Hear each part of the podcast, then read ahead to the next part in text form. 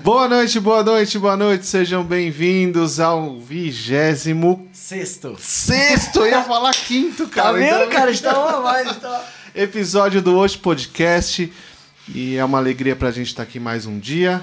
Como é que você tá? Oi, tô, eu tô mais feliz do que antes. Aí sim. Porque hoje a gente vai aprender. Demais. Hoje vai ser um dia.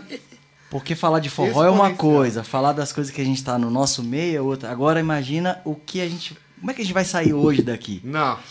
Fiquei conversando com um, um DJ. Que não é qualquer DJ, né, cara? É ele. Pesquisador. Né? Produtor de uma das maiores festas que existe, né? Eu posso falar que é São Paulo, mas eu tô enganado que acho que é, isso aí é mundial, porque os artistas que vêm, os cantores, são de, de nomes, de nome, assim, nome e... e aquele Peso peso grande. mundial ali, né? Então, queria que vocês recebessem com muita alegria aqui esse dinossauro.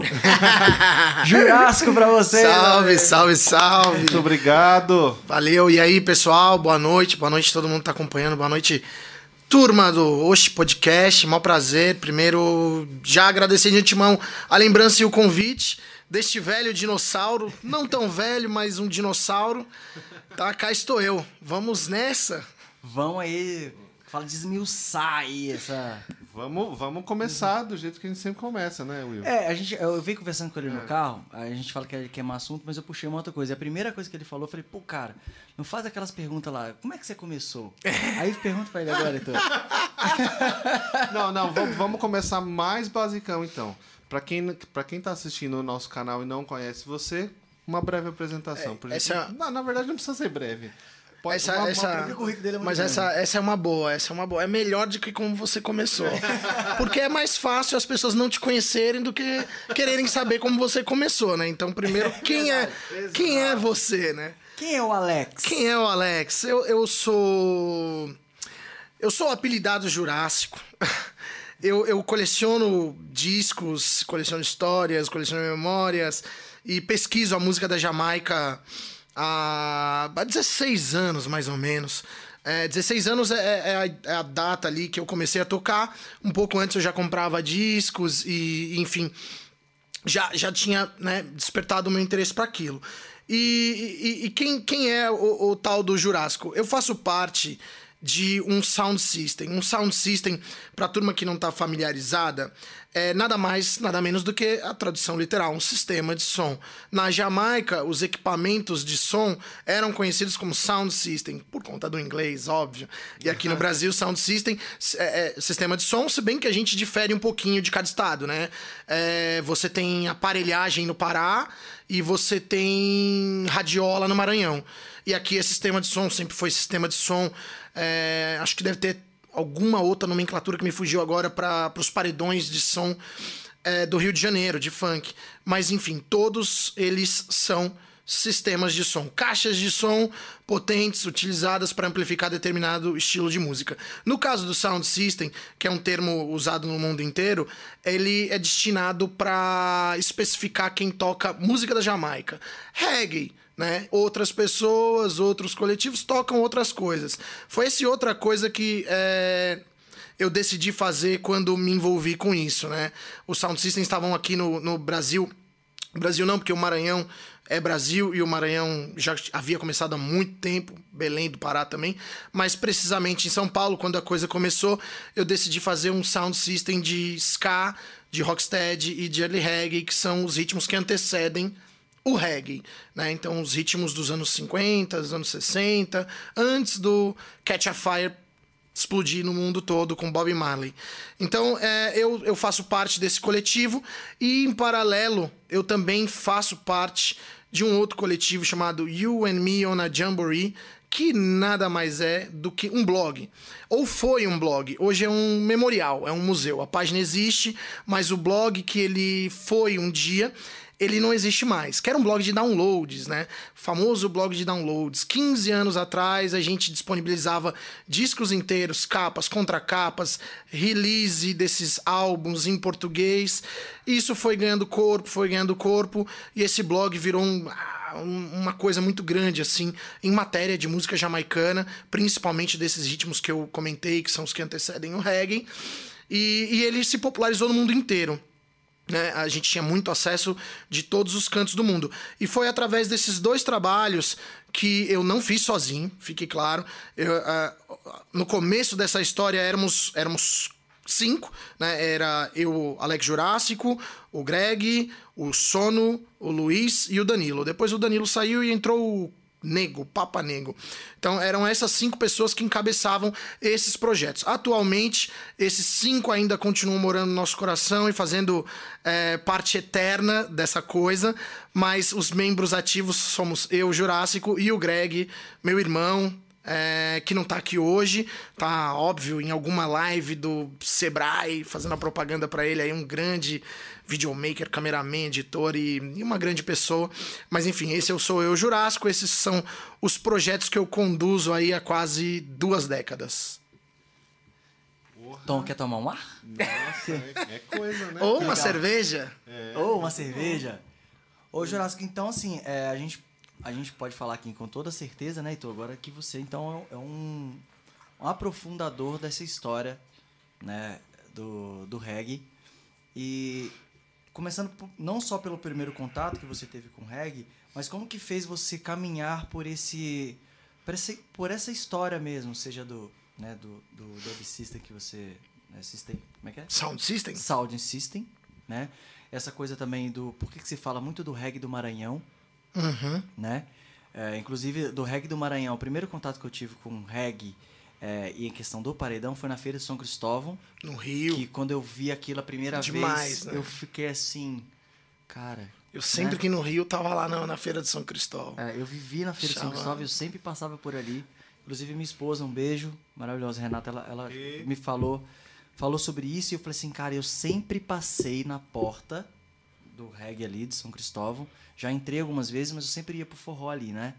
Então, é, eu queria que você me esclarecesse justamente o que, que seria esse, esse paredão, essa, essa migratória é, saindo do Maranhão, o reggae do Maranhão, até pro Rio de Janeiro mesmo, porque eu passava ali e eu tenho certeza que eu vou mudar agora a minha visão do que, do que eu via daquele paredão lá, do reggae. Ah, Eu, eu, eu costumo dizer que assim. é, Quando eu, eu me envolvi com essa coisa de, de Jamaica, que é uma coisa sem volta, graças a Já, é, o Maranhão foi, foi, uma, foi um. Foi uma porta de entrada. Porque eu não, eu não era do reggae, eu era. Quando adolescente ali, aquela coisa, rebeldia, punk, não sei o que, tinha bandinha de punk, de metal. E, e um dos caras da, da, da, da banda, ele gostava muito de, de reggae, né? E eu não gostava de reggae. Reggae não, não, não me batia. Acho que eu não tinha encontrado a coisa ali do, do reggae que, que era de fato reggae. Só que esse cara falava muito sobre ska. Ska, ska, ska, ska. Ska foi a primeira coisa antes do reggae, antes do reggae. E eu era office boy, moleque, 16 anos de idade. E eu andando pela cidade, um dia no Largo 13, em Santo Amaro, na Zona Sul, eu encontrei uma barraca de um maranhense. E esse maranhense vendia CDs piratas, né? De todo tipo de, de música e tal. E eu cheguei lá e fui dar uma olhada. Falei, meu, o é, que, que você tem de ska, né? E ele, ah, não, não tem, acho que não tem ska. Tem essa coletânea do Bob Marley aqui que tem um ska. E eu lembro como se fosse hoje, uma coletânea quádrupla, era não era original, né? Era toda xerocada e tal. Os quatro CDzinhos do Songs of Freedom. E eu comprei aquilo pra, pra ver o que era, né? E aí eu fui escutar o primeiro CDzinho ali com os Skas e eu. Uau! Isso aqui eu não, não conhecia, né? Porque tava acostumado ali com uma coisa que não me apetecia à época e hoje eu acho genial. Coisas do tipo I don't wanna né? Wait in vain, could you be loved, this is love. Eu não, eu não encontrava valor naquilo à época da minha rebeldia. Mas quando eu encontrei as primeiras gravações do Bob Marley de 62, né? One cup of, of coffee, there I go, one cup of coffee, Judd Not, Simmer Down. Eu fiquei abismado. Eu falei, esse é um tipo de sonoridade que eu não, eu não conheço. Falei, que porra é essa? De fato, que porra é essa? E, e dei uma olhada geral, né? Sempre fui um curioso com as coisas. A minha mãe, minha amada mãe falava. Cara, você é muito chato. Você, quando gosta de uma coisa, você quer até o fim, você gasta todo o seu dinheiro. Aí depois, se você não gosta mais, você troca tudo e vai se enfiar em outra coisa. E eu, eu ficava, eu pensava assim, será que isso é ruim? Hoje eu acho que não é tão ruim assim, sabe? Mas de fato ela tinha razão. Então, quando eu peguei o CDzinho, eu fui olhar lá atrás, tava lá, meu. É, Simmer Down, Studio 1, é, é, é, One Love, Studio 1. Eu falei, pô, isso aqui deve ser a gravadora. Eu voltei no Maranhão, falei, Maranhão, o que, que você tem aqui do tal do Studio 1? E aí ele, cara, tem esse CD aqui. E aí me deu um outro CD de instrumentais da banda de estúdio do Studio One. E aí foi outra paulada, né? Aí tem tudo que era clássico naquele CDzinho. Era Downbeat the Ruler, eu não lembro o nome do CD, mas tinha todos os grandes clássicos da House Band do Estúdio 1. É, Rockfort Rock, Real Rock, Drum Song, Havilings, Reading, enfim. E aí, cara, aí foi tipo assim, foi quase que... É, basicamente eu voltei pra banda e falei, estou saindo da banda porque tenho que me dedicar agora a outra coisa que é o reggae. Mas essa foi minha porta de entrada. E aí com o passar do tempo, né? Depois de. É, é, na verdade, assim. É, quando eu, eu comprei os CDs, eu já tinha uma coleção de discos de punk, de rap, essas coisas. Eu era um moleque que gostava muito de ritmos urbanos, né? Então gostava muito. É, é, é, gosto muito de música urbana, mas naquela época era a efervescência da música urbana para mim, assim, pro rap, principalmente o nacional, o punk, principalmente o nacional. É, e aí eu fui atrás dos discos de reggae. E não era tão fácil de achar discos de reggae. Né? A gente tinha um outro sebo, Eric Discos em Pinheiros, o finado Johnny Bigu na, na galeria do reggae. E, e eu comecei a comprar aqueles disquinhos ali, é, LP. No Johnny você encontrava um outro compacto. Ainda não tinha um cartão de crédito internacional para fazer as, as, as grandes tragédias, né? e, e eu fui comprando esses discos. E quando é, é, eu fui procurar outras pessoas interessadas nisso. Eu encontrei uma festa em São Paulo que já existia. Era o Suzin Dub, do Fábio e do Lucas, né? São os dois precursores da coisa do sistema de som em São Paulo, né? O, o Lucas Corpo Santo e o Fábio Yellow P. Eram essas duas pessoas. E eles faziam a festa do versão All Stars e depois do versão All Stars virou um sound system mesmo, do versão Sound System que foi o primeiro da cidade. Quando eu vi o que era um sound system na prática, porque eu já conhecia a teoria na curiosidade, já tinha descoberto é, Duke Reed, Sir Coxon Downbeat, Tom the Great Sebastian, aqueles caras do passado da Jamaica, e quando eu vi na prática eu falei, pô, isso é muito legal. Se eu encontrar algum brother para fazer isso, eu vou fazer também. E aí eu encontrei um brother na época, não era nenhum desses cinco que fez parte, que, faz, que fazem parte da UMI comigo ou da Jurassic Sound, era o Luiz um amigo da Zona Norte. E eu tinha os discos, ele tinha o toca-disco, eu tinha amplificador, ele tinha uma mesa. E a gente pegou e falou, pô, vamos fazer a nossa. E vamos fazer a nossa. E a gente começou a fazer com amplificador. Lembro das primeiras festas na Escola de Sociologia e Política, é, no, no finado pé de manga na Lapa. Isso ali nos 2005, 2004. Não, não, 2005. Acho que 2004 eu ainda estava comprando discos. E aí a coisa foi, eu fui, né, o Luiz saiu, eu fiquei sozinho. O Lucas que foi do, do versão veio pro Jurassic Sound. Então o Lucas que fundou o primeiro sound system da cidade junto com Yellow P, fundou o segundo com o Jurassic Sound System. E, e, eu já tinha meio que essa onda de tocar o, essa coisa que eu tinha gostado, do Sky e do Rocksteady. E o Lucas também estava nessa fase, então a gente se juntou e, e, começou a tocar até um dia que numa festa de rua em Osasco. A gente encontrou o pessoal do blog UMO na Jambori. Eu não fui o fundador do blog, eu entrei no primeiro ano dele, mas não fui o fundador. E, e conheci esse pessoal, e aí a gente comungou todo mundo da mesma loucura, todo mundo era ska, todo mundo era rocksteady, todo mundo era ali reggae, tava nascendo a primeira edição da festa Jambori, que existe até hoje, e a gente fez uma grande fusão, essa união de forças é, levou o sound system a, a, aumentar de tamanho, de caixa tal. E a informação, sai o Lucas, sai o Danilo, vem o Luiz, e vem o Nego, e essa coisa. E eu sempre tive comigo uma coisa do reggae do Maranhão, por conta do Maranhão que me abriu as portas. E aí, o Greg, era o cara do reggae do Maranhão dentro da UMI. Então, quando eu entrei para a UMI, o Greg era fissurado. E a gente ali trocando figurinhas sobre Maranhão, eu descobri que a gente tinha uma penca de maranhense dentro do blog. E eles, eles tinham uma comunidade de download lá, e eles baixavam aquilo, arrancavam aquela coisa competitiva que o Maranhão tem muito parecida com a Jamaica e que não morreu. Né? Mesmo com o advento da internet, com o advento do, do liga o celular e descobre o que tá tocando, no Maranhão não morreu. É, então os caras baixavam tudo aquilo ali, e eles discutiam e tal, e, e, e eu, fui, eu fui ficando cada vez mais fascinado pelo reggae do Maranhão. Ao ponto de que eu, né, ao longo dos anos, me envolvi e consegui, junto do pessoal, trazer para cá lendas do Maranhão para tocar no nosso evento. O Serralheiro, o Nat Knives. Eu fui ao Maranhão algumas boas vezes, então tive o prazer de tocar, conhecer de perto a cultura, olhar para as radiolas, meu, tocar numa radiola. Cara, você tocar numa radiola de um maranhense é outra coisa, né? Aqui em São Paulo, os maiores sound systems devem ter aí 15 caixas de subgrave não sei, 15, é, 15 é um número grande de subgraves, né, de 18 polegadas. É, no Maranhão, 98. Vixe, 86, assim, é uma coisa, uma megalomania. E é maravilhosamente equalizado. Tem aquela coisa do médio e do agudo pegando bastante, que o maranhense gosta, mas eu acho maravilhoso. E, e, assim, às vezes as pessoas têm um pouco de preconceito com quando a gente fala de reggae do Maranhão, porque de fato a coisa mudou muito ao longo dos anos no Maranhão, né?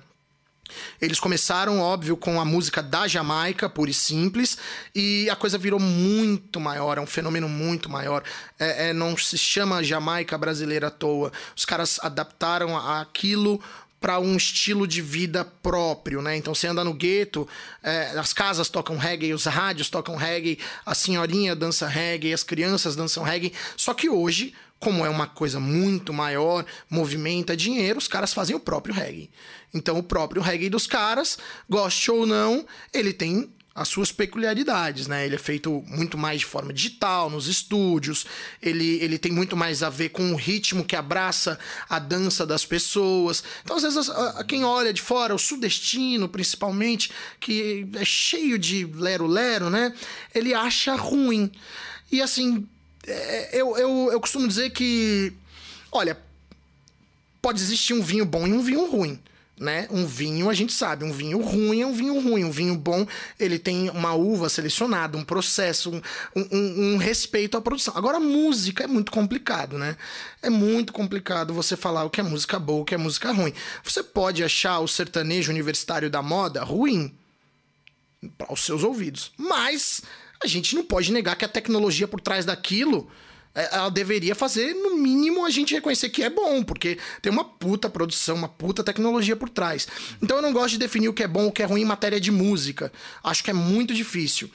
Então, é, quando eu vejo essa coisa de ah, é ruim o reggae do Maranhão, eu acho que tem um bocado de preconceito aí dentro dessa visão. É difícil você escutar a música e simplesmente tecer um, um comentário, uma opinião, sem entender tudo o que acontece por trás, quantas famílias são alimentadas, enfim, o, o, o, tanto de dinheiro que move aquilo ali e paixões que movem aquilo. Cara, os maranhenses viajam para Jamaica desde os anos 80, sem, muito sem saber falar inglês, sem, né, porra nenhuma. O Serralheiro viajava com. O Serralheiro é um velho DJ que Deus o tenha, já o tenha, os orixás o tenha, já foi é, ele viajava com um gravadorzinho, tipo, Hi, I, I want to buy records. E pá, e dava o play. E saía pela Jamaica, pela Inglaterra. O cara foi vinte e tantas vezes para Inglaterra, 30 vezes para Jamaica, sem falar inglês.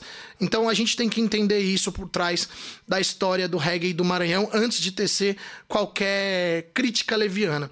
E eu sempre tive essa paixão, então eu sempre persegui o Maranhão, seja indo no Maranhão ou seja indo na feira de São Cristóvão. Eu lembro que uma vez com a minha amada esposa também, Renata, né? Duas amigas, as Renatas, por acaso. Inclusive, é, a gente tava na Feira de São Cristóvão e tinha um radioleiro, cara, maranhense que tinha vindo do Maranhão há 20 anos, nunca voltado, e era especialista em fazer caixa. E a gente passou, ele tava construindo um sound system, uma radiola. Pô, a gente parou ali, fiquei lá, apaixonado, batendo papo com ele radiola e tal. é a caixa, é o tipo de caixa? É, a, a, a parede de som né? É São as é caixas, é, só muda o nome, o sistema de som. Né? Sistema de som aqui é aparelhagem no Pará, é radiola no Maranhão.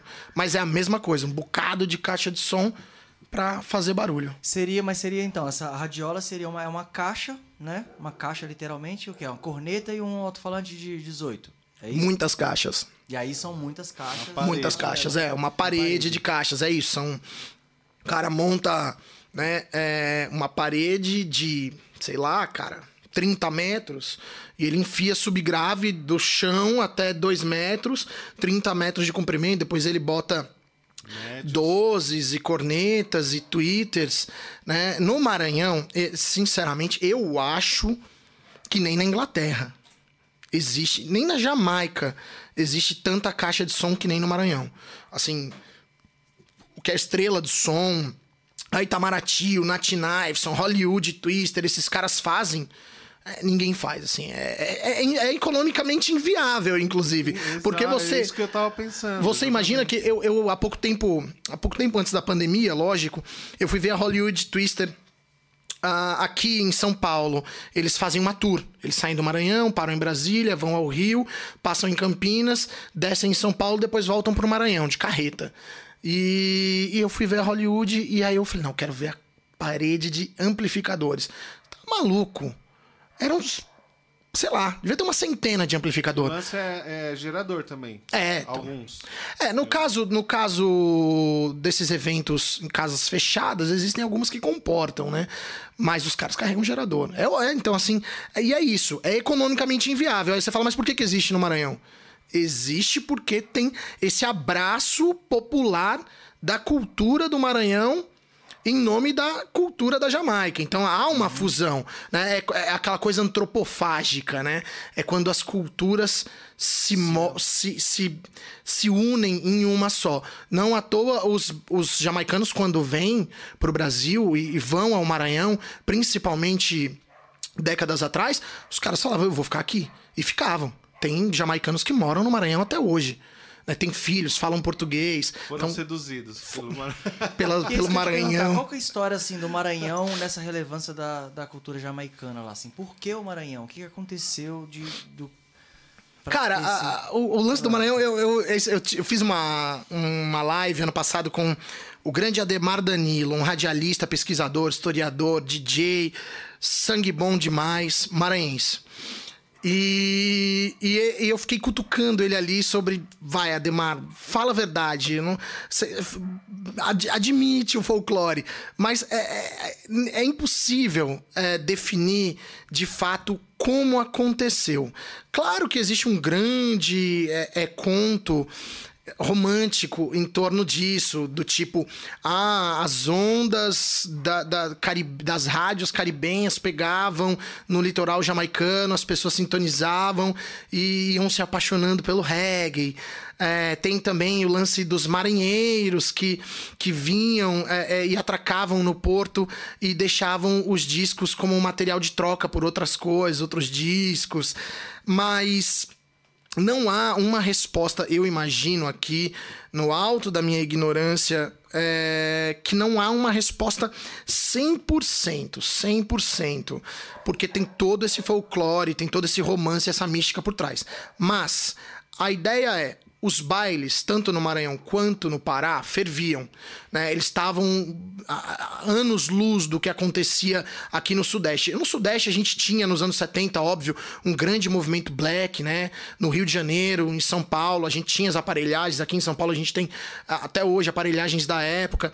Mas a coisa que acontecia lá, ela, como ela era menos voltada para essa para esse lado, para esse aspecto do black music como São Paulo, então ela abarcava muito mais gêneros, né? Então tocava zouk, tocava cadence, tocava o próprio dance da época, tocava música brega brasileira, tocava alguma coisa de black music, e os caras estavam sempre tentando descobrir. Quando chegaram os primeiros discos é, de reggae, a história é que eles pararam no Pará, primeiro, onde o porto, eh, onde existia o porto local, e esses discos não foram muito bem recebidos ali. Os caras escutaram, pô, legal, tal, mas não, não fez minha cabeça. E os marenses iam no Pará buscar discos, principalmente quando esses navios atracavam carregados de discos.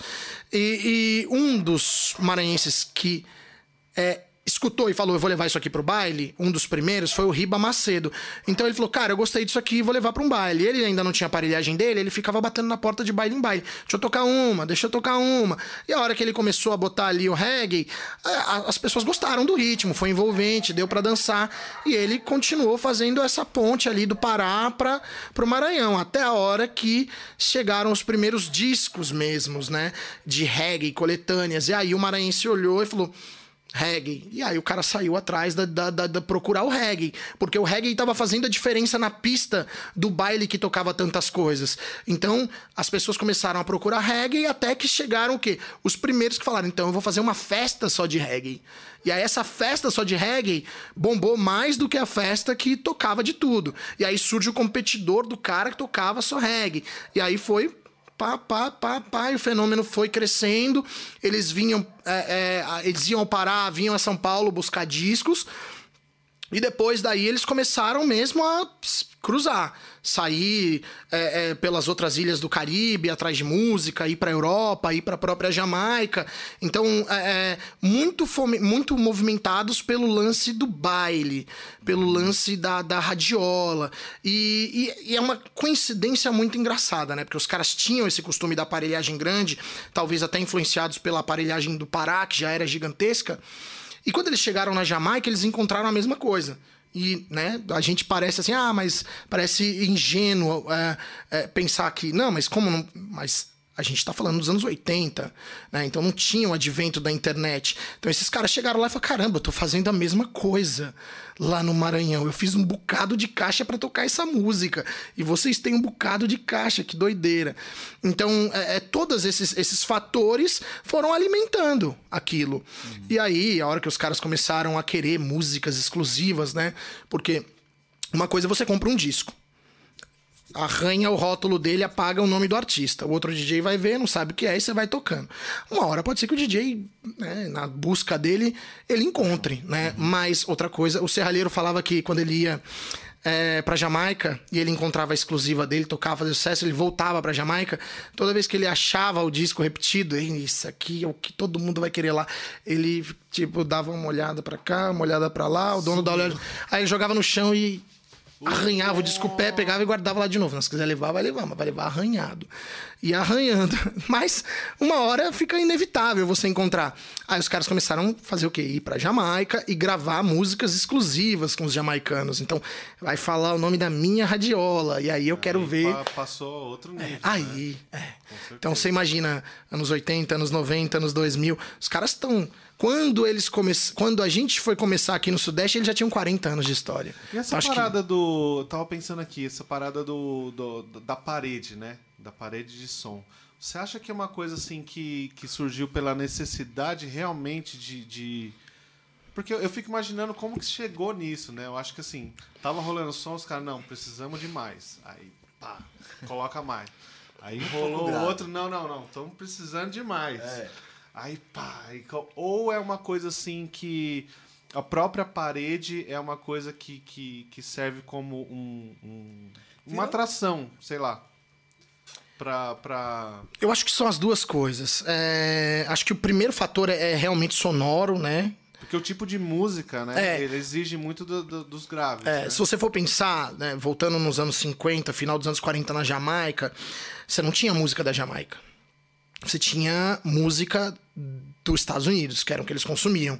Era o que? Era jazz, era essas variações do rhythm and blues estavam surgindo, do wop, o próprio rhythm and blues. Você tinha alguma coisa de música folclórica da, da, do Caribe, mas também muito embrionária. E, e, e, se você parar para pensar, o, o, o, Rhythm and Blues é ele é marcado no, no contrabaixo acústico, né? Uhum. Então ele já a, o grave já gera um conforto para esse tipo de música, já gera um, uma sensação. Então os jamaicanos quando começaram com essa ideia de, de, de, de de amplificar o som, eram as caixinhas comuns. E aí, na hora que eles começaram assim, vou, vou me diferenciar do outro, eu vou fazer uma caixa mais voltada a esse instrumento. Então já começaram a nascer caixas exclusivas com um falante só de 10 ou 12 polegadas na época para tocar mais grave. Então o jamaicano já tinha uma coisa do grave ali que era advinda dessa paixão que ele tinha pela música norte-americana. Quando o cara começa a fazer a música dele, aí é que ele vai caprichar ainda mais no grave. Então, aí ele vai ganhando mais corpo em matéria de caixas de som, até a hora que se entende que as caixas de som são atrativas. Né? Então, cada sound system faz cria o seu design, a sua cor de caixa, o seu corte, a pintura da sua caixa. Na Jamaica, cara, é, é, alguns anos atrás, três, quatro anos atrás, houve uma exposição aqui única, incrível, uma, uma, uma oportunidade única, que foi o Jamaica Jamaica no Sesc 24 de maio. Uma exposição que teve. Ela inaugurou na França, veio para São Paulo antes de ir para Jamaica. Então, assim, foi uma grande oportunidade. E, e, vieram caixas originais dos sistemas de som da época. Então essas caixas elas têm pinturas com o nome do som, tem notas musicais, tem um coqueirinho. Então o cara começava a criar um design para se diferenciar do outro. Então tinha o lance da diferenciação do som, mas também tinha a ideia de eu vou fazer uma coisa exclusiva. Não à toa em São Paulo você tem sound system amarelo, preto, verde, azul. Então a coisa se mantém. No Maranhão você tem sound system rosa choque, que é incrível. Né? Então, a, a, também cria essa identidade através das caixas. Eu acho que, que tem um pouco disso. Acho que a priori é o som, mas a identidade visual é muito importante. No Maranhão, na Jamaica, na Inglaterra e aqui, em qualquer canto. O funk se apropriou disso um pouco, né? Cara, é uma evolução, né? É uma evolução. Se você for pensar que o movimento Black Hill, nos anos 70, ele passou não só pela, pela música de estúdio, né? Tim Maia, Black Hill, Cassiano, Hildon, tal, é, essa turma, você também tinha as aparelhagens. Então você tinha aparelhagem aqui, você tinha aparelhagem no Rio. E, e, só que diferente, né, é, de São Paulo para o Rio, no Rio a coisa foi, ela nunca parou, né? Ela nunca parou. Então acho que muito também movimentado é, pela música de comunidade, pelo baile na comunidade, né? Você, com o passar do tempo, foi dando outro destino para aquelas, aquelas aparelhagens. Elas não deixaram de existir, elas assumiram um outro estilo. Então, quando a Furacão 2000 vem nos anos 2000, ela simplesmente vem com a mesma ideia, só que aí tocando aquela coisa do Miami Bass, né? Daquele proto-funk carioca que desagou nesse grande funk carioca que a gente tem hoje. Hum.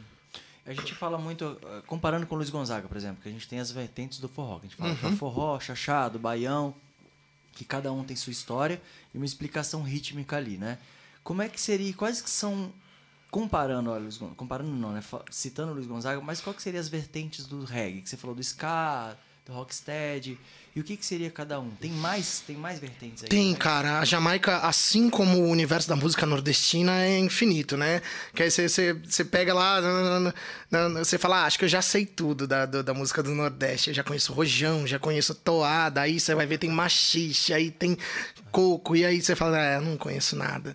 A Jamaica também. A Jamaica, basicamente, numa linha cronológica, foi assim. É, você teve o Jamaican Blues como a, o primeiro ritmo urbano da Jamaica. O que seria o primeiro ritmo urbano, né? É a primeira música construída na, na, na, na cidade, nos estúdios jamaicanos, pensando em tocar nesses sound systems, que era nada mais, nada menos que o rhythm and blues norte-americano, mas feito na Jamaica. Muito breve, ele durou ali de 58 a 59, né? 60, e aí vem o ska. Aí do ska você passa pro rocksteady, do rocksteady você vem o reggae. Mas é, os pesquisadores, os historiadores, as gravadoras, para diferenciar o reggae do que a gente conhece, né, o reggae do Bob Marley, o reggae do Jimmy Cliff, do Peter Tosh, para esse reggae que vem logo imediatamente depois do rocksteady, passou a chamar ele de early reggae. Né, o reggae do começo. Aí do early reggae você ainda tem um outro ritmo que é, é, é até um pouco polêmico, né? Principalmente quando você fala o nome dele e não explica, mas é o skinhead reggae. Aí do skinhead reggae você tem o reggae, aí depois você vai ter o roots reggae, aí do roots reggae você tem o rubadub, aí do rubadub você tem o dance hall, e aí depois você tem revival, você tem lovers rock, você tem new roots, e entre tudo isso você ainda tem, por exemplo, dentro do roots reggae tem variações, tem o, variações baseadas no ritmo, né? Não no estilo, é quer dizer, baseadas no estilo, não no ritmo. Então você tem o ritmo roots reggae, o estilo Flying Cymbals, que era baseado no chimbal, ou Rockers, que é uma pegada militante na caixa. Então você tem o dubstep, baseado num outro drum beat de caixa, o androp, o famoso androp. Então você tem estilos de variações dentro de um mesmo ritmo. A diferença entre os maiores é o ska é o primeiro ritmo é, legitimamente jamaicano. Né? O Jamaican Blues ele era uma releitura da música norte-americana, o ska é uma mistura da música norte-americana com é, a música folclórica da Jamaica, o mento, o calypso, né, e outras, é, outras do Caribe, né, do entorno do Caribe de Trinidad e Tobago e tal. Então, o ska, esse primeiro ritmo jamaicano, é, ele foi majoritariamente instrumental, ele era mais progressivo. Foi quando nasceu os Scatalites, que é um marco da música jamaicana, né? É um grupo fenômeno que impulsionou muito o ritmo. Então é uma coisa é, é, mais voltada à instrumentalização. Existia na Jamaica neste período, existe até hoje, mas na época era um núcleo, né, uma escola chamada Alpha Boys. E a Alpha Boys era um internato para jovens carentes. É, e era um internato de freiras e essas freiras davam aulas de música através de outros músicos da ilha. Então, do circuito de hotéis da Jamaica, elas pegavam os grandes músicos, levavam para essa escola para ensinar os jovens. Então, ali nasceram muito instru muitos instrumentistas, né?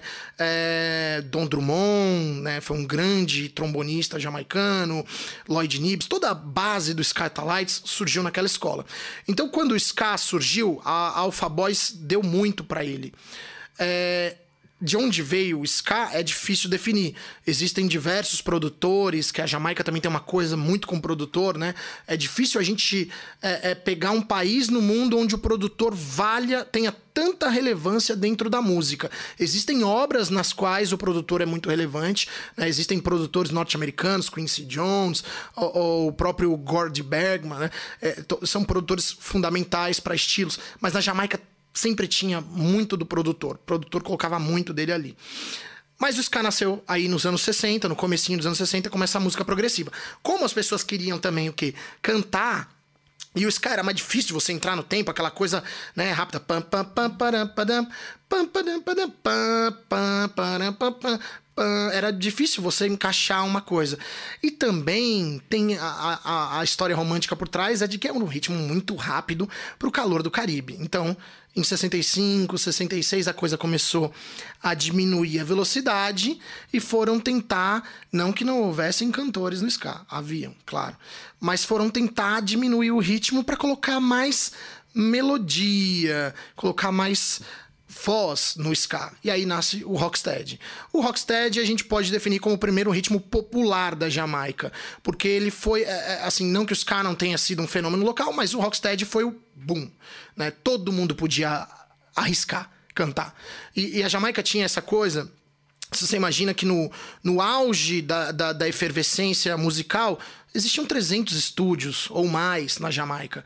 Então, cada estúdio tinha um produtor por trás, um dono, e, e aconteciam audições. Então, os caras pegavam no domingo, faziam fila na porta do estúdio, e o produtor sentava ali né? E vai você. Aí o cara chegava lá e.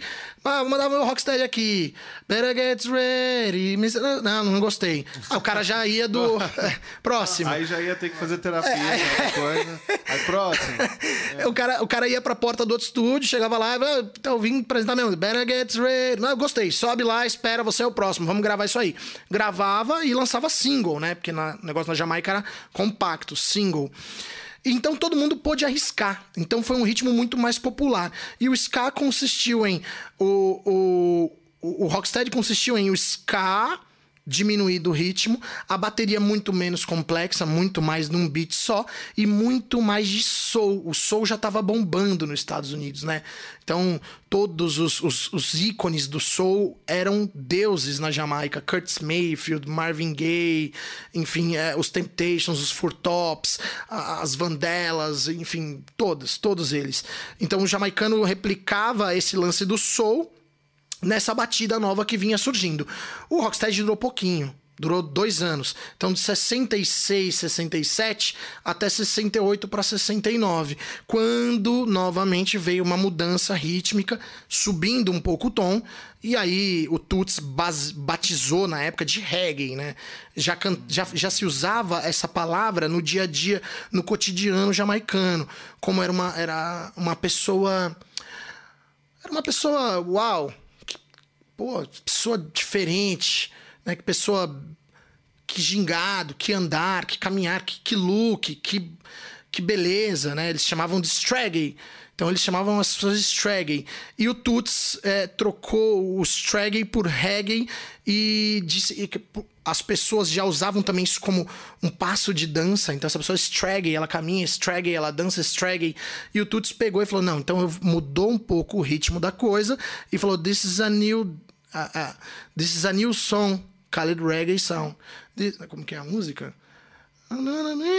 Reggae.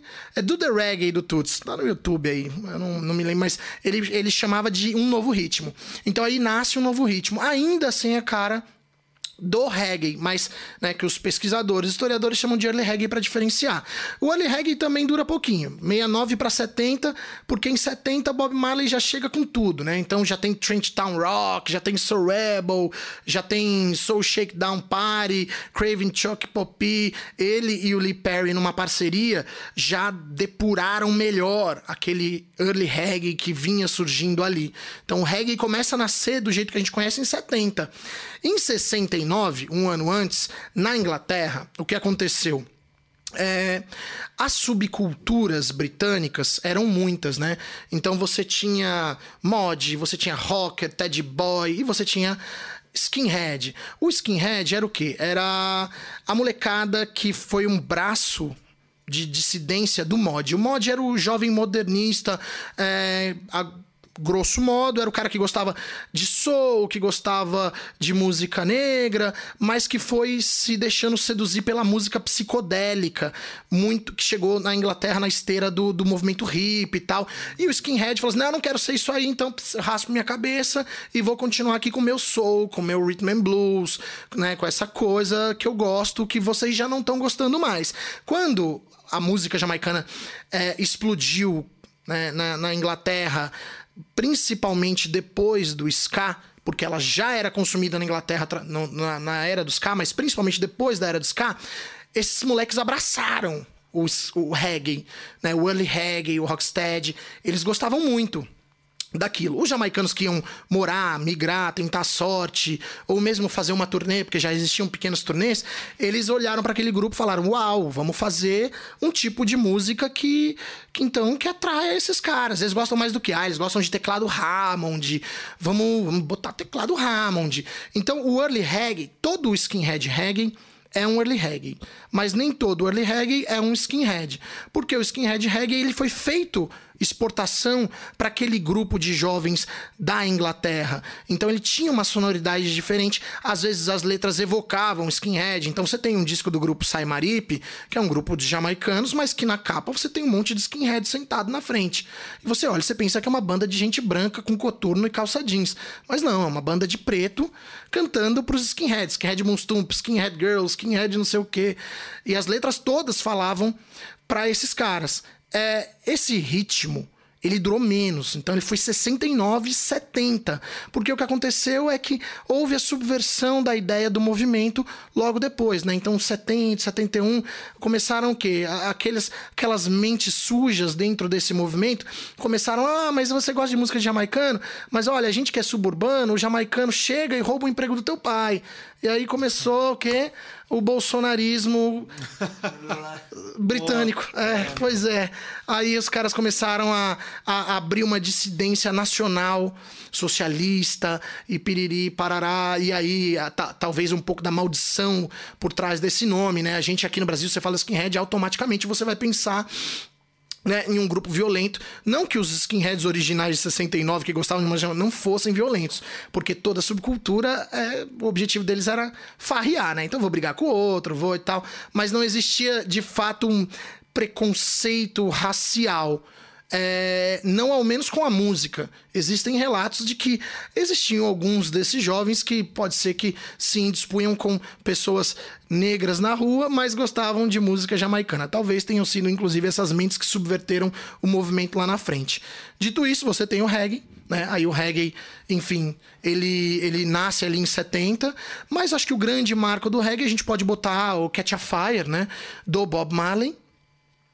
E aí a gente tem o, o beat do Androp, a mensagem, a maconha, é, é, a rebeldia, né? Você tem tudo ali. Pá, é um, é um tiro de canhão da Jamaica pro mundo. A Jamaica já vinha dando vários tiros, né? Mas o Catch a Fire é um tiro de canhão, assim. É tipo ei, os Estados Unidos não aceita a gente, olha isso aqui. Então vem um. Isso que foi um grito político, né? É, exato. Vem toda essa, essa rebeldia, essa carga política que, que a música da Jamaica estava guardando ali, né? Porque no ska era um ritmo progressivo, basicamente instrumental. O rocksteady, um ritmo popular basicamente de amor, de soul. O early reggae era um, um, um começo. O skinhead reggae era feito para aquela subcultura. Então, a, a, todo mundo que já vinha flertando com os elementos que zaguariam no reggae tava, estavam aguardando um tiro de canhão que pum, pudesse seguir na fumaça atrás. E eu acho que o tiro de canhão, na minha opinião, foi o Catch a Fire. Ele carrega muito de tudo isso.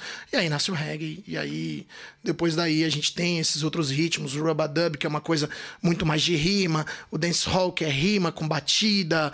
Aí você tem o Lovers Rock, que é um estilo criado na Inglaterra por filhos descendentes de jamaicanos, baseado na dança, malemolência, suavidade.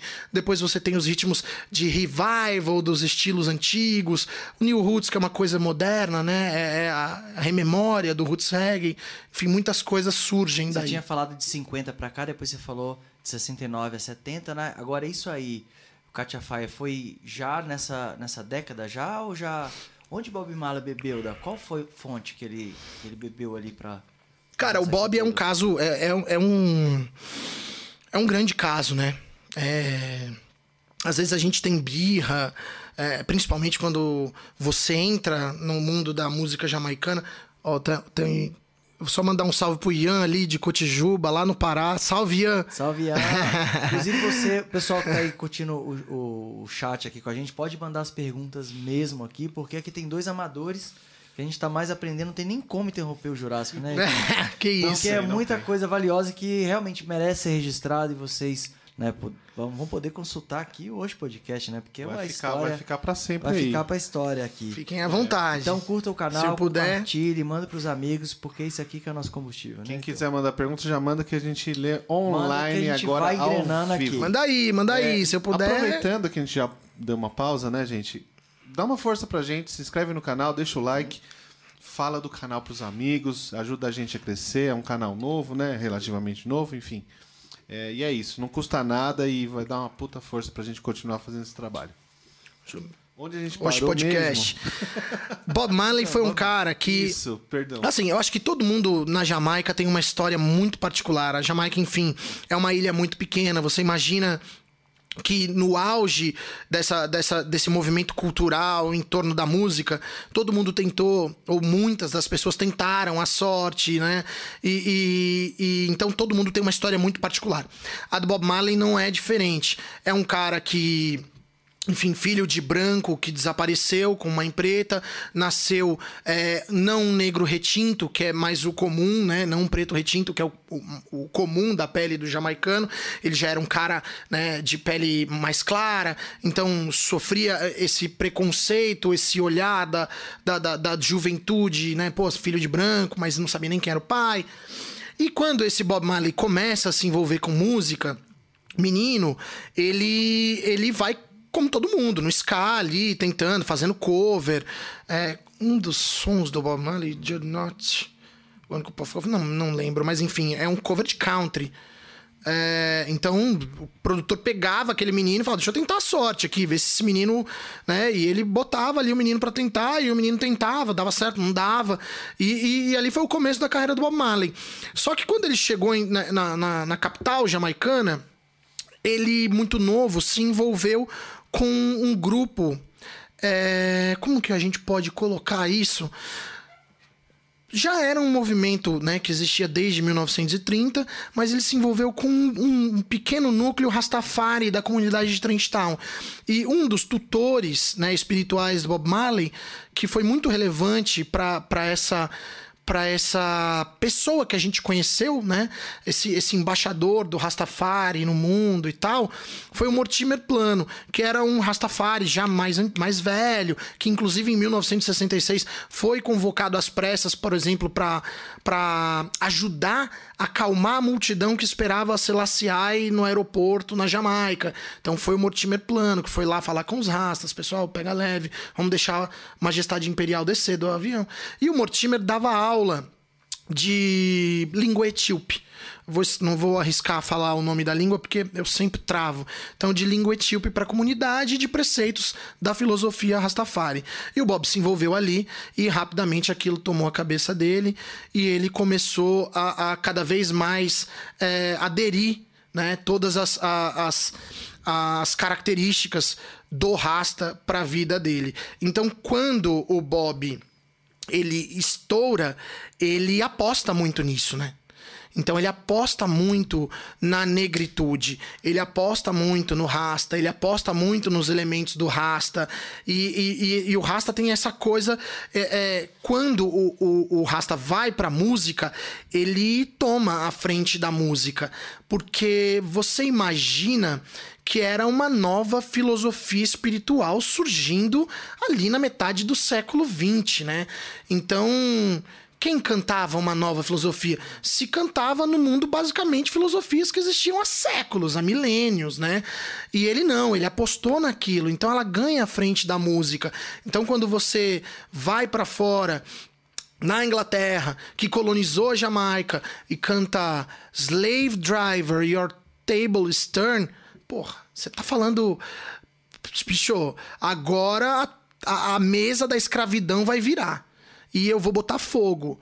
E aí você fala, isso é, isso é muito foda, né? Sim. Então ele, ele, ele soube no momento certo usar esses elementos a favor dele. Eu acho que, eu acho que é, é, aí que mora a, a, a, coisa. Outras pessoas tentaram antes? Claro que outras pessoas tentaram antes. Mas a maneira que o Bob compôs, gravou junto com Bunny e com Peter, que são fundamentais nisso, é, é, é que levou o mundo a conhecer o reggae. Que foi a, a, o, o boom mesmo. É. Né, que pegou. Que foi Você tem uma memória boa para anos, né? Dar, é, é, a sua memória boa, assim, para todos os tipos de datas e tal? Não, que é bem precisa, né? É, assim, né? Cara, 70, eu, eu, eu, tô, eu tô até meio preocupado, assim, que é, eu comecei agora, assim, no, no, nos últimos meses, anos, a me preocupar um pouco, porque a minha memória tá uma merda, cara. Eu, eu porra, às vezes eu falo assim é, a pessoa pergunta: o seu filho nasceu? Eu, aí eu travo, aí eu falo, na senha da minha casa é João 18. Então ele nasceu em 2018. Falo, como que eu esqueci a data que meu filho nasceu, cara? Eu tenho que lembrar da senha do Wi-Fi. E aí, às vezes, eu tava até falando, se minha irmã estiver acompanhando, tomara que não esteja, mas a minha sobrinha vai fazer seis anos e eu não sei o nome completo dela, todos os sobrenomes, não sei, cara. Às vezes eu, eu, eu esque... Hoje mesmo, vindo para cá, né, entrei no carro com o Will. Falei, esqueci minha carteira. Pariu, esqueci Mas minha carteira. em breve, no futuro, vai ter extensão de HD. Pô. É, vai ter que ser. Cara, eu me apego nessa parada. Eu vi uma, uma, uma matéria, sei lá, um negócio que é coisa de gente inteligente, viu? Então, eu não no sei de onde estudiosa. veio, tá, mas... tô... Obrigado. Que... Falei, não, beleza, Obrigado é pelo aí, acalanto ao meu coração, porque eu acho que eu ocupei todo o HD da minha memória com, com, meu, com informação de, de pesquisa do. Hoje eu tô mais assim, mais preguiçoso, confesso. Fico lá, compro o livro, compro o livro, compro o livro. Aí quando eu vejo fazendo, comprei 15 livros, é melhor eu ler um. Aí eu vou ler um. então eu tô mais preguiçoso. Mas lá atrás, quando eu me matava de pesquisar, puta, aí eu sabia até a estação do ano que gravou aquela música lançada no selo azul de 1977 do produtor tal. Com... Nossa. O que, o, a gente recebeu uma pergunta no chat, eu, eu, rolou, não sei quem perguntou, mas eu captei a mensagem. Ele perguntou o que, que você é, tem a falar sobre circochone. É isso mesmo? Tem a palavra? Deixa... Eu, não, eu não sei. É. Qual? Cadê? Eu não vi. É C-O-X-O-N-O. C-O. Aí ele. É, X... Coxon. Coxon. Coxon. Isso. Coxon. Eu falei coxone. Olha. É, tá, mas tá tudo bem, tá tudo bem. Não é uma pronúncia, não é uma pronúncia, né? É, são- a minha, é, a mudança a minha irmã do- apareceu artista. ali, ó, Olivia Sônego de Lima Azevedo. Mas Aí também eu- o tamanho do nome que ela botou. E ela na- tava, ela tá Nossa, cara, tá acompanhando, que vexame, né? Eu sou padrinho, não sou só tio, pô. Isso. Sacanagem. Musicultura mandou ali, ó, pra gente. Eu tô. É, eu tô... É, sobre sobre essas, as mudanças dos nomes do- dos artistas. Como- qual- é, sobre o Coxon, É, sobre, é, ele perguntou sobre as mudanças do- de nome dos artistas. baseado em Coxon. É. Cara, é, não sei se eu entendi a pergunta. Se a pessoa puder perguntar de novo. É, por favor. Eu, eu, eu vejo ali, mas assim. de novo a ah, ali, musicultura oficial, Coxon, né? É, seria sobre Coxon. Ele perguntou o que você tem a falar sobre, o, sobre a mudança de nomes dos artistas. Ó, Coxon, vamos desprender primeiro Coxon. Coxon é o cara que fundou o Estúdio 1. O Estúdio 1 é o primeiro estúdio é, de um jamaicano, legitimamente de um jamaicano construído por um jamaicano. né? Antes do, do Coxon, você teve indiano, você teve é, é, chinês, você teve outras pessoas que, que tinham estúdios britânico, mas Coxon foi o cara que, que fez o primeiro estúdio.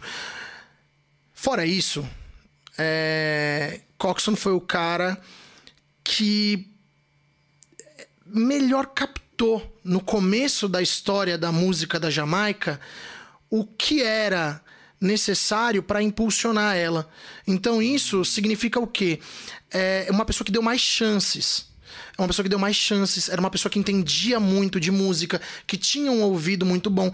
Era um jovem que tinha um pouco mais de estrutura, né? Os pais do Coxon eram donos de negócios, é, de, de bar, eram donos de fazenda. Então o Coxon pôde ir aos Estados Unidos é, comprar discos, estudar, entender um pouco mais. Então quando ele voltou para Jamaica, ele montou o sound system dele e na sequência ele montou é, montou um estúdio não, ele começou a produzir a própria música pro próprio sound system, depois montou o próprio estúdio para produzir a própria música no próprio estúdio. Então toda essa toda essa essa abertura que o Coxon tinha para música, toda essa percepção, esse ouvido refletiu muito naquilo que ele produzia. E esse lance de dar oportunidade foi a chave. Por exemplo, quem era o grande rival do Coxon no período no auge, né, de- de- deste produtor? Ele foi Duke Reed. E o Duke Reed era a, a história que conta, enfim, é, o que tá na história, né? É que Duke Reed era um ex-policial, ele era um cara mais violento, era um cara mais é, com, com percepções mais fechadas. E aí, quando eu falo percepções, não é só a musical que conta nesse, nessa hora, né? Você tem que olhar para a sociedade no seu entorno. Cada vez mais, acho que isso fica claro, de que não existe, não existe dentro da música a, a possibilidade de um só olhar. Ah, eu vou olhar só pra música aqui. Vou olhar só pra bateria, vou olhar só pra, pra influência vocal, pra harmonia. Não, há necessidade de se olhar o entorno, a sociedade. Né? Então o Duke, como policial, por exemplo, um exemplo, ele não gostava de rasta. Não gostava como policial, achava rasta um bando de marginal. A polícia, de fato, na Jamaica, eh, desde 1930, perseguia os rastas, né? Os rastas viviam em acampamentos afastados das cidades justamente por conta dessa perseguição. Tinham as plantações eh, sempre queimadas, né? Então sofriam ataques. Não eram plantações de maconha, ou não só de maconha. Esses caras plantavam comida, eram comunidades autossustentáveis. E a polícia perseguia eles. O Duque era um cara que não acreditava em rasta. No estúdio dele não pisava se fosse para cantar Rastafari. O Coxon, em contrapartida, falou: não, comigo pode. Então você tem ele como um dos primeiros, junto com, sei lá, Prince Buster, outro produtor da época, a liberarem a cantar é, essa, essa filosofia não aceita na, na, na cidade, né? No, no, no contexto urbano ali de cidade. Então acho que essa importância do Coxon é muito grande. E, assim, claro, existem todas as controvérsias do mundo. Era um cara que pagava mal, era um cara que devia todo mundo, era um cara que passava a perna. Mas, se você pega hoje o Jimmy Cliff, que é provavelmente a maior lenda da música jamaicana viva, né? Uma vez que hoje não tem mais nenhum dos três Wailers, é... o Jimmy Cliff falou: olha, não era, né? mas o cara deu oportunidade. Se não fosse ele, se eu não tivesse conseguido com o outro. Então, relevada essas, essas, essas tensões, ele provavelmente foi o cara mais importante para a evolução da música jamaicana antes do reggae. Essa é a minha opinião, opinião de quem tem tatuado duas homenagens no corpo a Coxon Dodge. então isso é, pegando isso que ele perguntou de mudar o nome do artista, mas tinha a ver com isso então, de, de talvez de lançar o artista daquela forma e mudar isso aqui. Um Coxon mudava o nome dos caras. É, tem uma história que é legal. O Calton, Calton Manning é um cantor de rocksteady vivo até hoje, acabou de comemorar aniversário, acho que 84 anos de idade. E o Calton, ele foi gravar. É, ele era irmão de outros Mannings que fizeram parte, ou fazem parte de um grupo chamado Abyssinians, né? Um grande grupo de roots reggae. E o Calton foi gravar solo.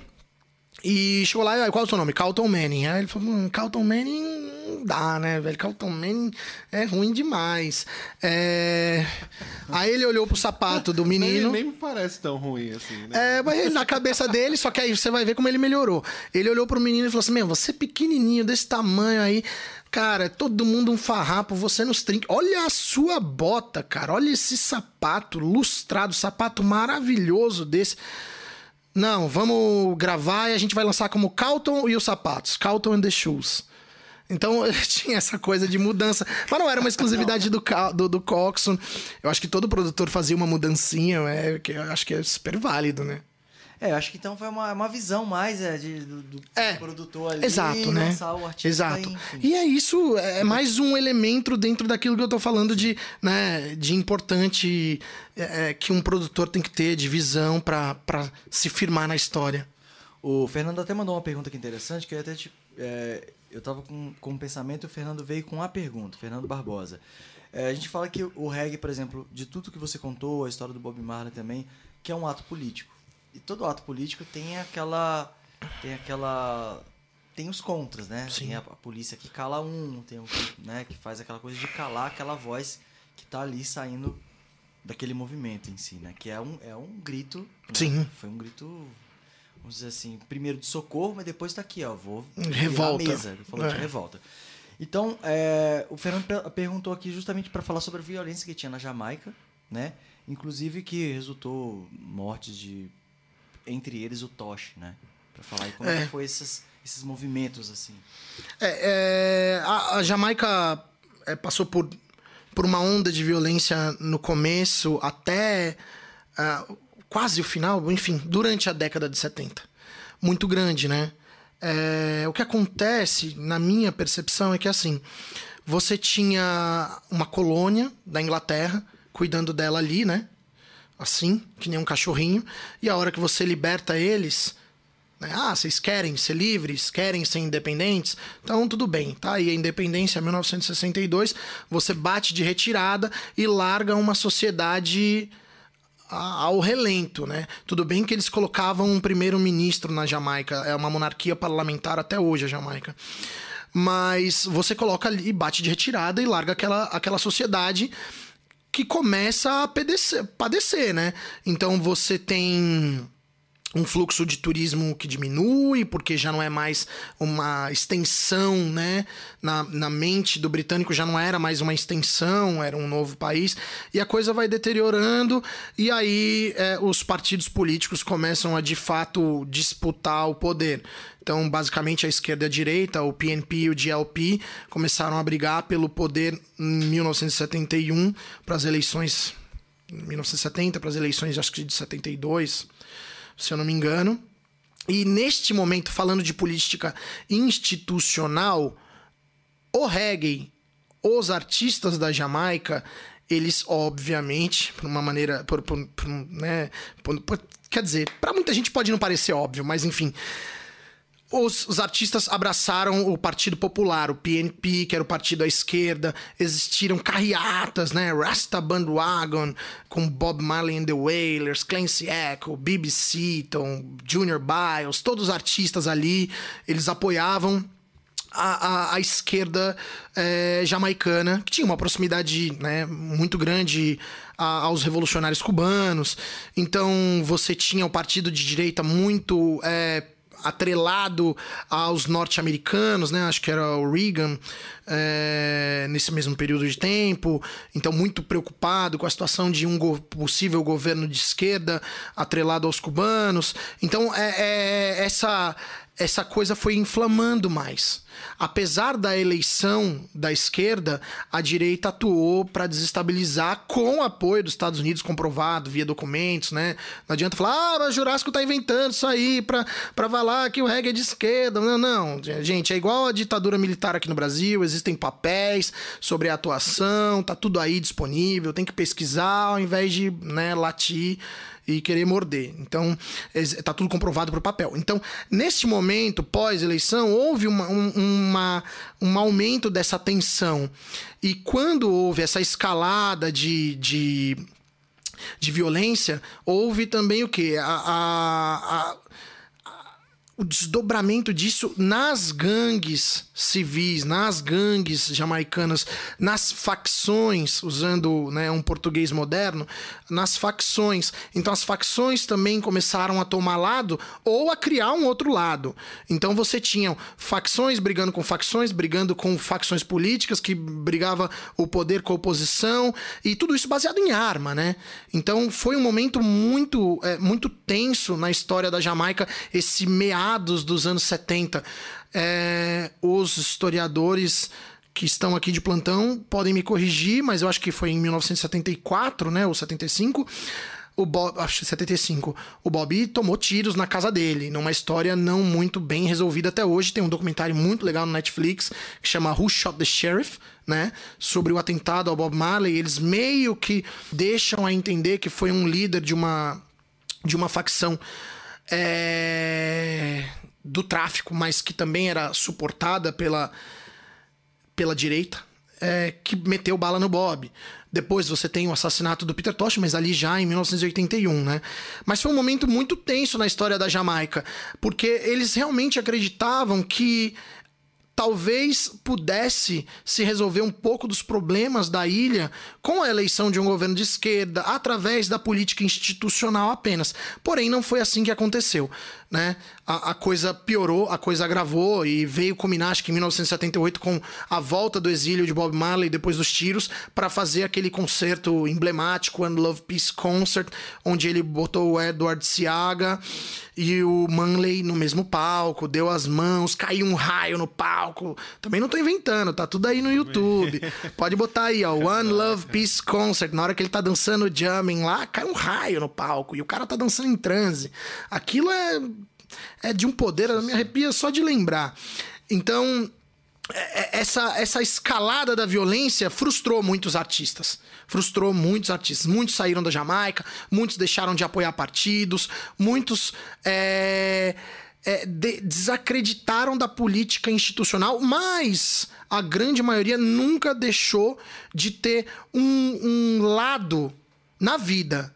É, porque hoje eu, eu, brinco que a esquerda e a direita, né, independente da briga do partido político e do país, é uma coisa meio de lifestyle, né?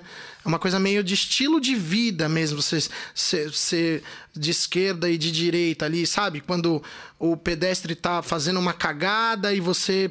Ah, não vou passar por cima, não vou buzinar, deixa quieto também, pô, eu saio de manhã para comprar meu pão. Agora tem aquele outro que quer passar por cima do pedestre, meter a buzina, xingar e falar, seu filho de uma. Pô, então assim, eu olho para um cara desse e falo, se ele vota, ele vota a direita da conversa, 17. Então, assim, é, é, então os jamaicanos, eles basicamente nunca deixaram de ter esse espírito, né? E eu não tô aqui de novo é, sendo leviano e tecendo opinião da minha cabeça maluca, não. Sou no contato que eu tenho, que eu tive com artistas jamaicanos que vieram ao Brasil, que quando eu fui a Jamaica, todos com um pensamento mais social, né? mais da sociedade. Se isso é socialismo, aí, eh, enfim, é, é, os, os, sociólogos nos digam, mas enfim, eles têm mais essa. Mas pelo que você está dizendo, tem, a, a, esquerda e a direita na Jamaica é bem semelhante com a nossa. Foi. Né, foi muito semelhante. Hoje, hoje não. Hoje eu acho que assim, a gente tem essa disputa eterna, mas aqui está muito pior, né? Falando em, em esquerda e, e direita de partidos, partidárias mesmo, não, tá muito pior. Aqui a extrema direita na Jamaica ainda tá é o PSDB que tá brigando pelo poder. O, o Pou Pou Pou tem esse sentido? O Pou Pou Pou tem. É... Reza a lenda que no começo da história, o, o próprio Duke pode ser o cara que popularizou isso, ele sacava a arma e dava tiro pro alto no meio do baile quando a música era muito boa. Pou, pou, pou. De, de Ah, felicidade. então vem daí. Então vem daí. Pode ter começado aí, mas enfim, tem, tem esse sentido, tem essa conotação de puta, se eu tivesse uma arma, eu dava um tiro pro alto de tão boa que é essa música. Então, mas nos bailes ainda tem isso, né? Da arma não, mas o Pou tem. Todo É, da canto. arma não. Da arma Mas- não. Quer dizer, não sei também, deve ter baile que tem, né? Por que não? Também arma tá aí. Quem quiser. Deixa, eu- deixa eu tirar uma dúvida aqui. Posso? Claro, inclusive tem. Gente, a gente vai fazer todas as perguntas, É. viu? Fiquem à vontade, E- senta aí, pega uma pipoca, pega uma cerveja e que. Eu vou até, vou até falar pro, pro Will, porque eu não enxergo, né? Eu tô olhando pra TV, não sei por quê. Porque Não, eu tô enxergo recebendo nada. aqui da produção, Mas aqui o todas as Will tá vendo aqui e eu acho que o Jura também. Ele, ele tá, pelo que eu tô vendo, ele consegue enxergar lá. Mas eu não, então eu tô aqui boiando mesmo e só no flow. Gente, aproveitem. Mas é. Eu até não, não tô lembrando o que, que é. A sua dúvida? Ah, sim, assim, é, como um pesquisador, queria saber qual que é a sua dinâmica de, tipo assim, você, você tem que passar por diversos, né, pela, pela história da música, por diversos ritmos e tudo mais. E como é que é a sua dinâmica? Tem um som que você que você consegue parar e falar, não, eu curto esse som, vou ouvir. E pá, e escuta, ou, ou, ou sempre tem que estar ali vendo alguma coisa Tem que estar sem nova? preconceito como pesquisador. Tem que- é. É Tem isso? tá- Tem- É, não- na verdade, Assim, não tava falando de Se eu preconceito. escuto assim. sem, tem sem que querer lá mergulhar. É, não, tipo assim, você fala, não, esse som aqui e tal. Você, você consegue fazer isso ou você sempre tá pesquisando, sempre tá encontrando um disco novo? É, porque eu fico né? pensando nisso, falo, pô, o cara pesquisa tanto, entendeu? É, isso me gerou. Será é, que ele consegue ouvir a música assim, tipo, por prazer, aqui, aqui, esse Como som? você falou, por exemplo, do paredão, por exemplo. O paredão, às vezes a pessoa olha e fala, credo, né? O que, que é isso? Mas pela história que você falou agora, tenho certeza que muita pessoa, muito, o pessoal que tá ouvindo vai falar, "Ah, meu Deus, que coisa foda. Então, quando você vê esse artista, não sei se é isso que você perguntou. Na assim, verdade, não. Não, mas eu tô Não, é- falando isso. segue aí, Mas você pegando um artista aqui. Mas eu você entendi vai, as Talvez é uma duas. coisa que você não goste ali, mas você fala, putz, por essa história, isso veio daqui, Ah, daqui. acho que, eu acho que, acho que eu entendi as duas. Assim, é. Cara, eu, eu, eu pesquiso e coleciono né, disco. Pesquiso música e coleciono disco. Então, no meu cotidiano, eu tento escutar música de maneira relax. Mas é difícil. Porque, como é uma coleção, então, por exemplo, você imagina que eu, esses dias, esses dias, dois anos atrás, eu me deparei com um artista baiano que eu já conhecia, já sabia da importância, piriri, parará, mas nunca. E eu falei, "De- deixa eu escutar. Eh, escutar. Botei lá, Lazo. Lazo Matumbi, baiano da década de 80, assim. E eu falei, uau, cara, que música linda. Poxa, que álbum lindo. Porra, quero esse disco. Comprei o disco do Lazo. Falei, mas será que o outro disco do Lazo também é bom? Falei, mas. Peraí, esse aqui foi gravado em 83. É, então, é. Foi 83, às vezes, mas aí o outro é 87. Pô, 87 tem um timbre que eu não gosto muito. Pô, mas eu vou, vou comprar esse de 87, porque, né? Vai que é. Porra, é bom também 87. Cara, o outro já é 89. Pô, 89 é um pé no 90. 90 é uma área que eu não explorei ainda. Pô, mas é o Lazo, é o último que falta pra eu completar a coleção. Aí compro. Cara, maravilhoso. Olha aí, anos 90, meu preconceito foi por água abaixo. Quem mais que tem de Bahia dos anos 90? Aí, já. vai. Ah, Aí, aí entendeu? já é. Aí eu- por é que uma eterna descoberta, né? Eterna. É, uma- aquela sensação. É Porque, tipo, vício, né? eu ouvindo música, eu, uma pessoa normal, você pega e você pega e fala, cara, pô, você bota o disco do Gil lá e você escuta. escuta. Agora, no caso dele, é, é aí que eu queria chegar mesmo. Você tá, aí você vai pra um, aí você vai pra outro, você vai pra outro. aí Agora, você acaba- Me chegou numa polêmica Na- na- agora. agora, então. na sua pergunta, tem. Por exemplo, principalmente em reggae, cara. Principalmente em música jamaica, porque é isso. Eu coleciono, pesquiso, piriri, parará, mas tem um sound system. Então eu faço festa paga, eu faço festa na rua, eu faço... Eu, eu tenho um microfone ali, então eu tô colocando disco e tô falando. Então, de repente, a música não é aquela coisa que mais me agrada, mas tem uma puta história, é uma pancada, representa alguma coisa.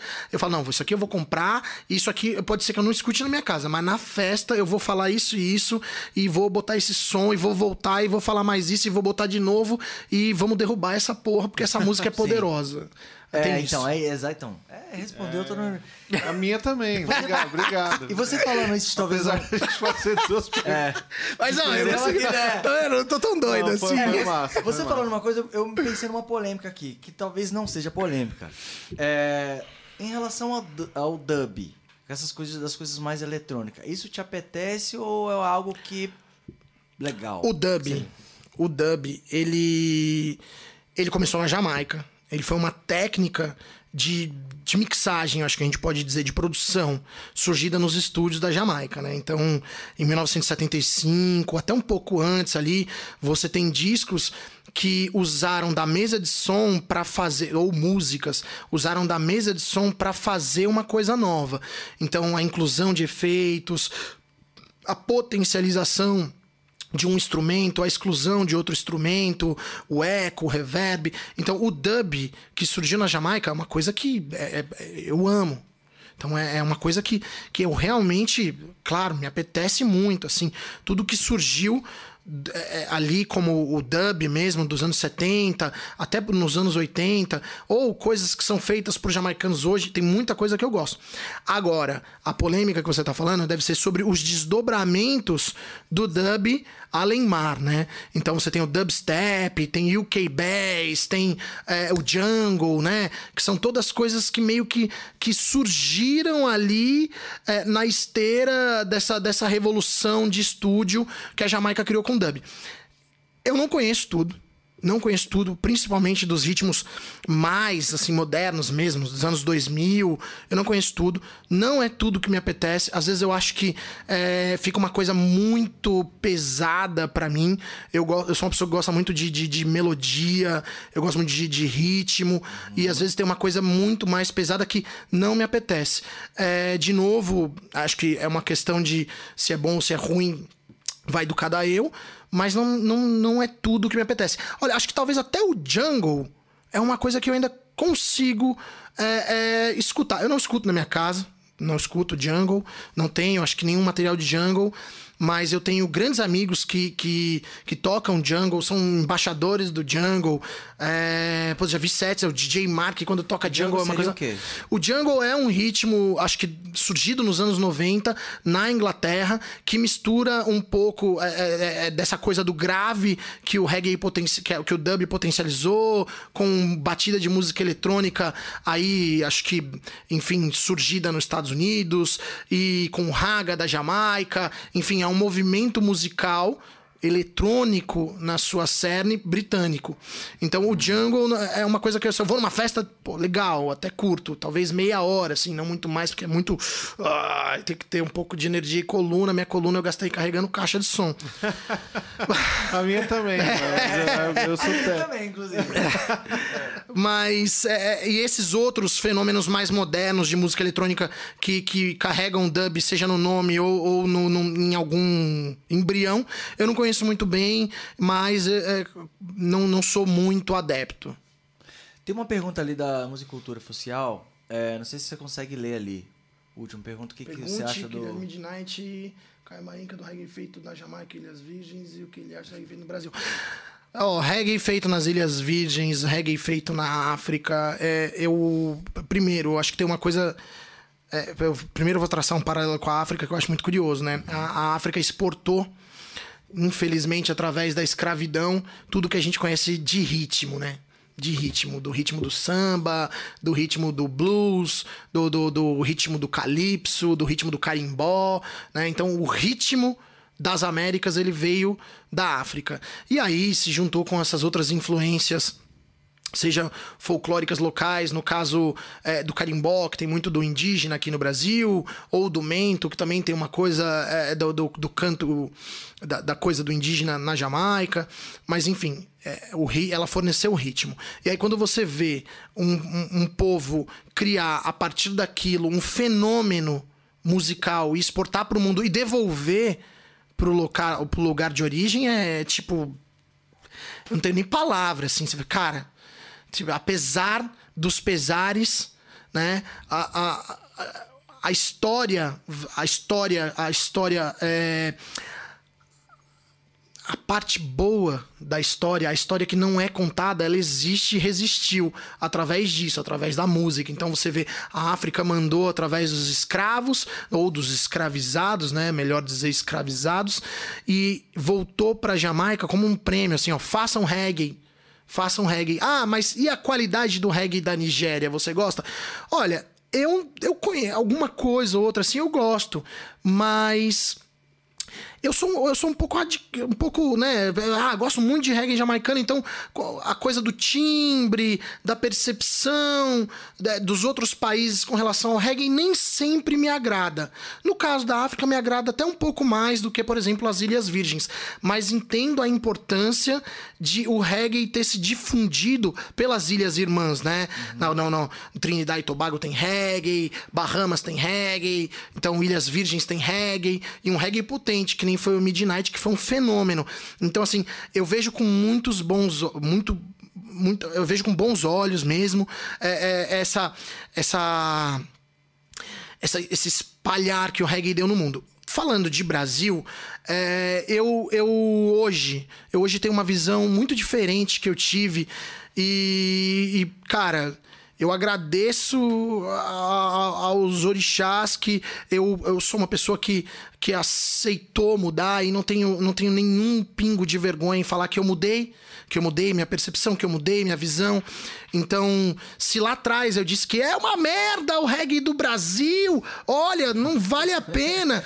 Hoje eu penso diferente hoje eu posso entender que também há essa importante, é, é, essa importante recepção né, de um ritmo irmão, porque a gente está aqui nas Américas, somos todos filhos da mesma diáspora, né, diáspora africana, então há essa recepção aqui e há essa assimilação.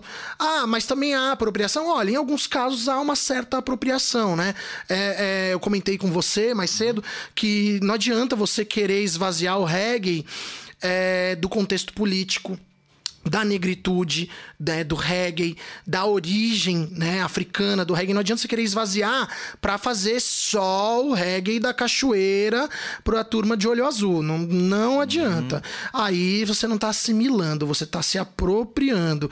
E uma apropriação cultural é um crime contra uma cultura legítima, né? Então, assim, existem casos onde eu enxergo isso existem cargos, casos que eu enxergo isso. É, nos demais casos, mesmo que a música não me agrade, seja por arranjo, por escolha da poesia que vai cantar, ou que vai fazer um androp que não tá lá, essas coisas, tá tudo bem. É a maneira que você recebeu aquilo e você recebeu. Cara, se você for parar para pensar, existe um nome polêmico dentro do reggae brasileiro, talvez você vá lembrar, porque é um cara que tá sempre presente nos festivais que cruzam forró com reggae, é o Edson Gomes, uhum. né? O Edson, numa entrevista, xingou o Bob Marley, na outra xingou Já, na outra virou cristão, evangélico, e dizem que ele é bolsonarista e se for. Mas, vamos lá. Esse cara surgiu, cara. Ele surgiu numa Bahia dos anos 80, onde você tava passando por um por uma pequena revolução. A revolução do afoxé, a revolução da percussão, a revolução da negritude, não sei o quê. E, e esses caras estavam todos ali buscando um, um, uma faísca para fazer música. E, pô, é, é, Gilberto Gil, né? Baiano. Enfim, você tem, tem uma, um monte de gente fazendo música brasileira ali, Margarete Menezes. E aí o Edson Gomes falou: não, vou fazer reggae. Vou lançar um disco todo de reggae. Você é louco, cara. Ninguém faz reggae. Tem um outro cara ali, o, o, o, evangelista soltou um compacto, eu não sei o que. Não, vou fazer. Então o cara apostou no reggae. O cara, o cara se alimentou de reggae. O reggae virou uma arma para ele.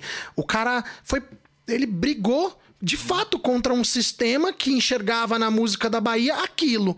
E ele falou: vou fazer isso aqui, vou fazer reggae. Do meu jeito aqui, vou fazer reggae. O Lazo, quando começou com o compacto Salve a Jamaica em 81, apostou no reggae, fazer um compacto de reggae. Você não vai para frente, cara. Esses caras podiam ter arruinado o sonho de ser músico por terem apostado em um ritmo que não era o ritmo que prevalecia no cenário musical brasileiro e principalmente no caso desses dois baianos da Bahia. E deram certo.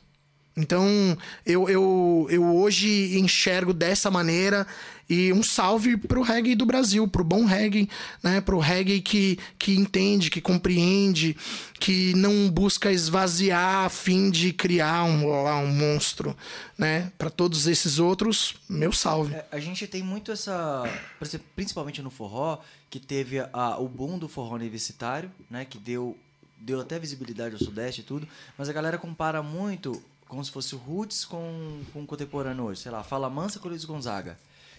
Que existe isso no Sim. reggae, né? Existe.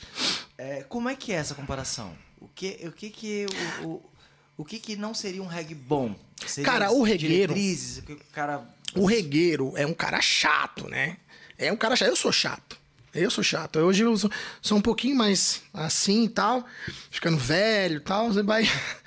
Mas o regueiro é um cara chato. Então, às vezes pro regueiro cantar em português já, já, já cai, né? Cantar sobre cachoeira já cai.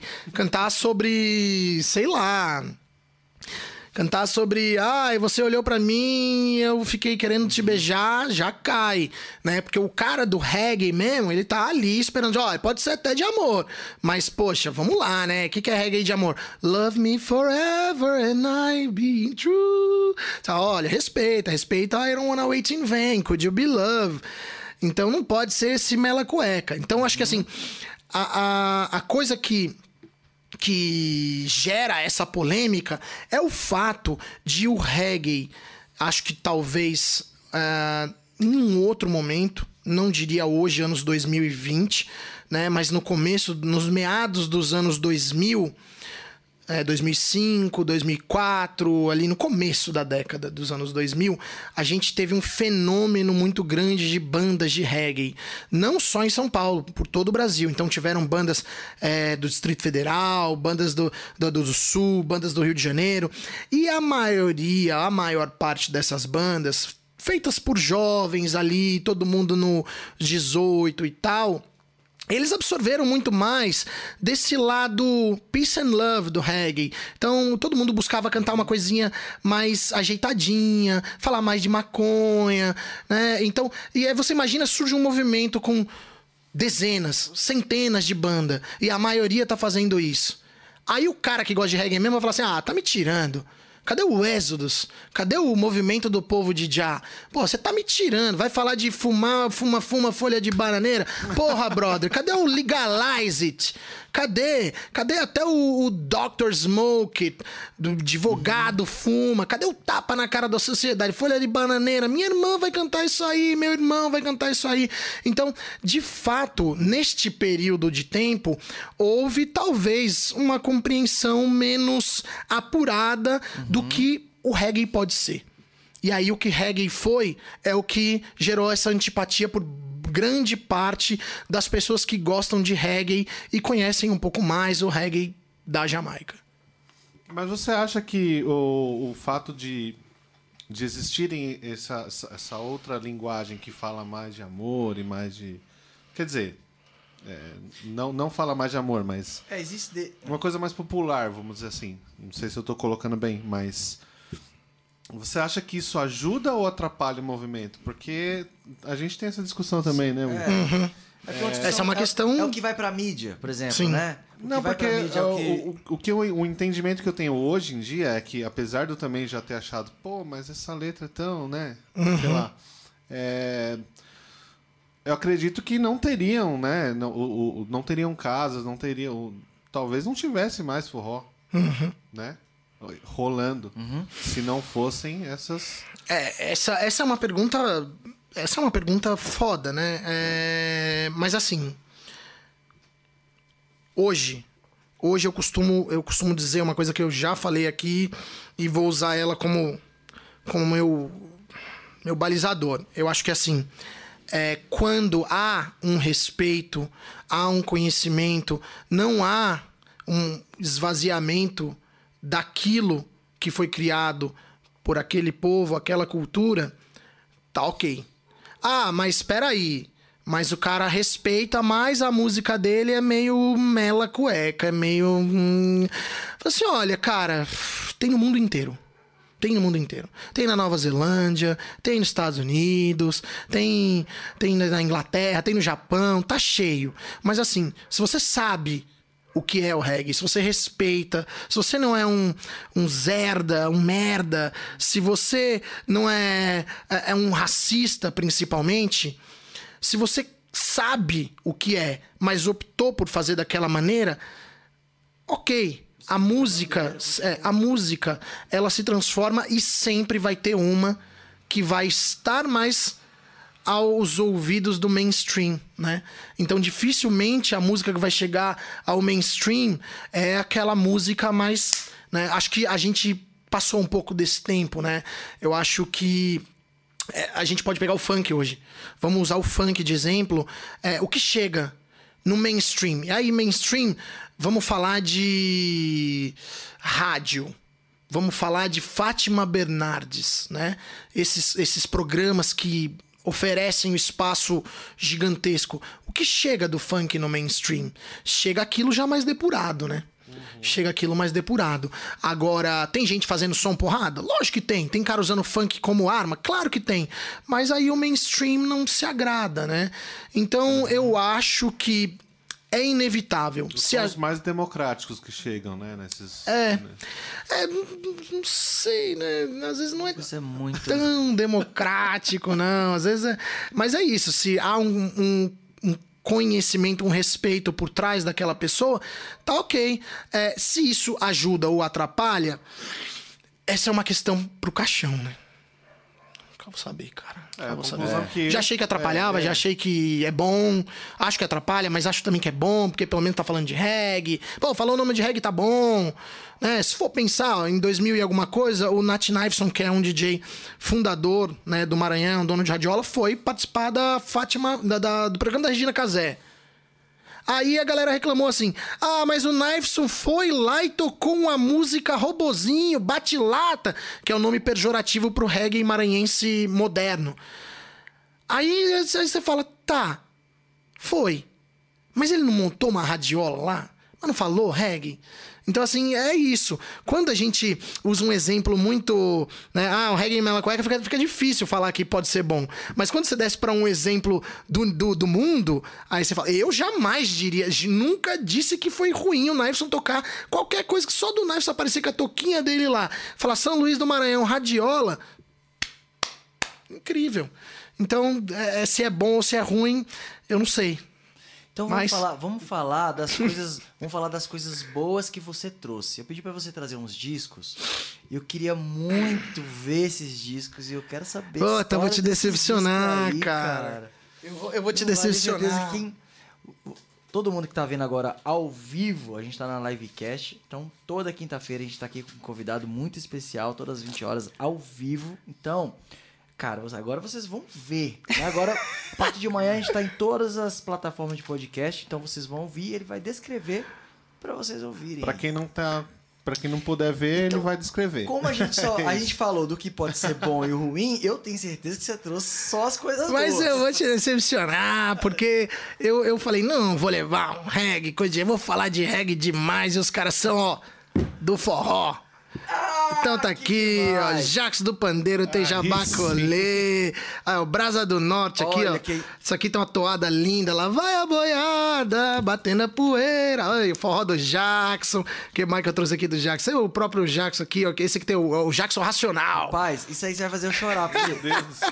Ó, Alegria da sim. casa, meu Ah, favorito 62, ei, aí, rapaz, Jackson, o que Deus. mais? É isso Eu aí, ó. então. Não, cara, só, não, não, não é só reggae, Ele gente. bugou nessa cabeça.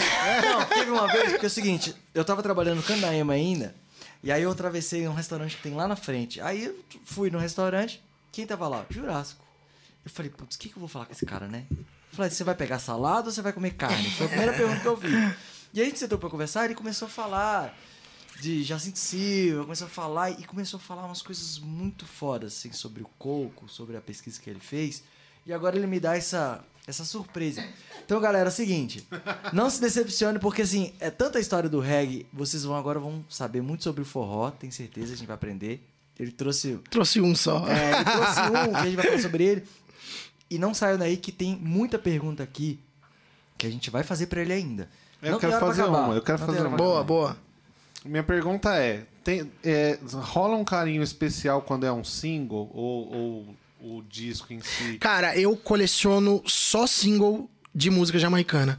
LP eu coleciono de música brasileira e alguma coisa da música do mundo, que eu gosto, assim, um pouco de música africana, um pouco de jazz, um pouco de soul, mas jamaicano só single. Um, porque eu comecei assim, e aí fui acumulando, e aí a hora que eu falei assim, ah, acho que eu vou comprar LP também pra mim escutar na minha casa LP. Porque é difícil escutar compacto em casa, né? Você bota um, aí terminou, ah, corre lá e troca. Aí já tava tudo muito caro, já tava. ah, explodiu, e aí eu fiquei meu, choramingando. Ai, caramba, fui pra Jamaica comprar disco, vinha lá os LP original, lindo, maravilhoso. Ah, comprei? Comprei uma meia dúzia, tá lá, mas. Mas eu não tenho muito LP, não. Ao contrário do que, que possam imaginar, meu lance é compacto, single. Eu tenho uma grande coleção de singles.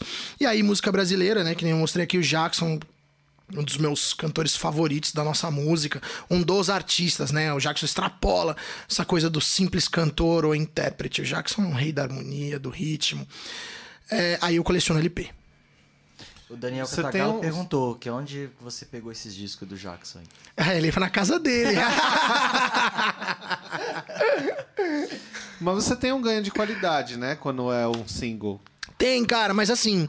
Porque ele roda mais vezes. Não... É, e e tem uma outra coisa, o jamaicano ele prensava a música a lá Jamaica, né? Então existia na hora de mixar, o cara botava mais grave pro compacto sair mais grave. Então os compactos jamaicanos são um fenômeno.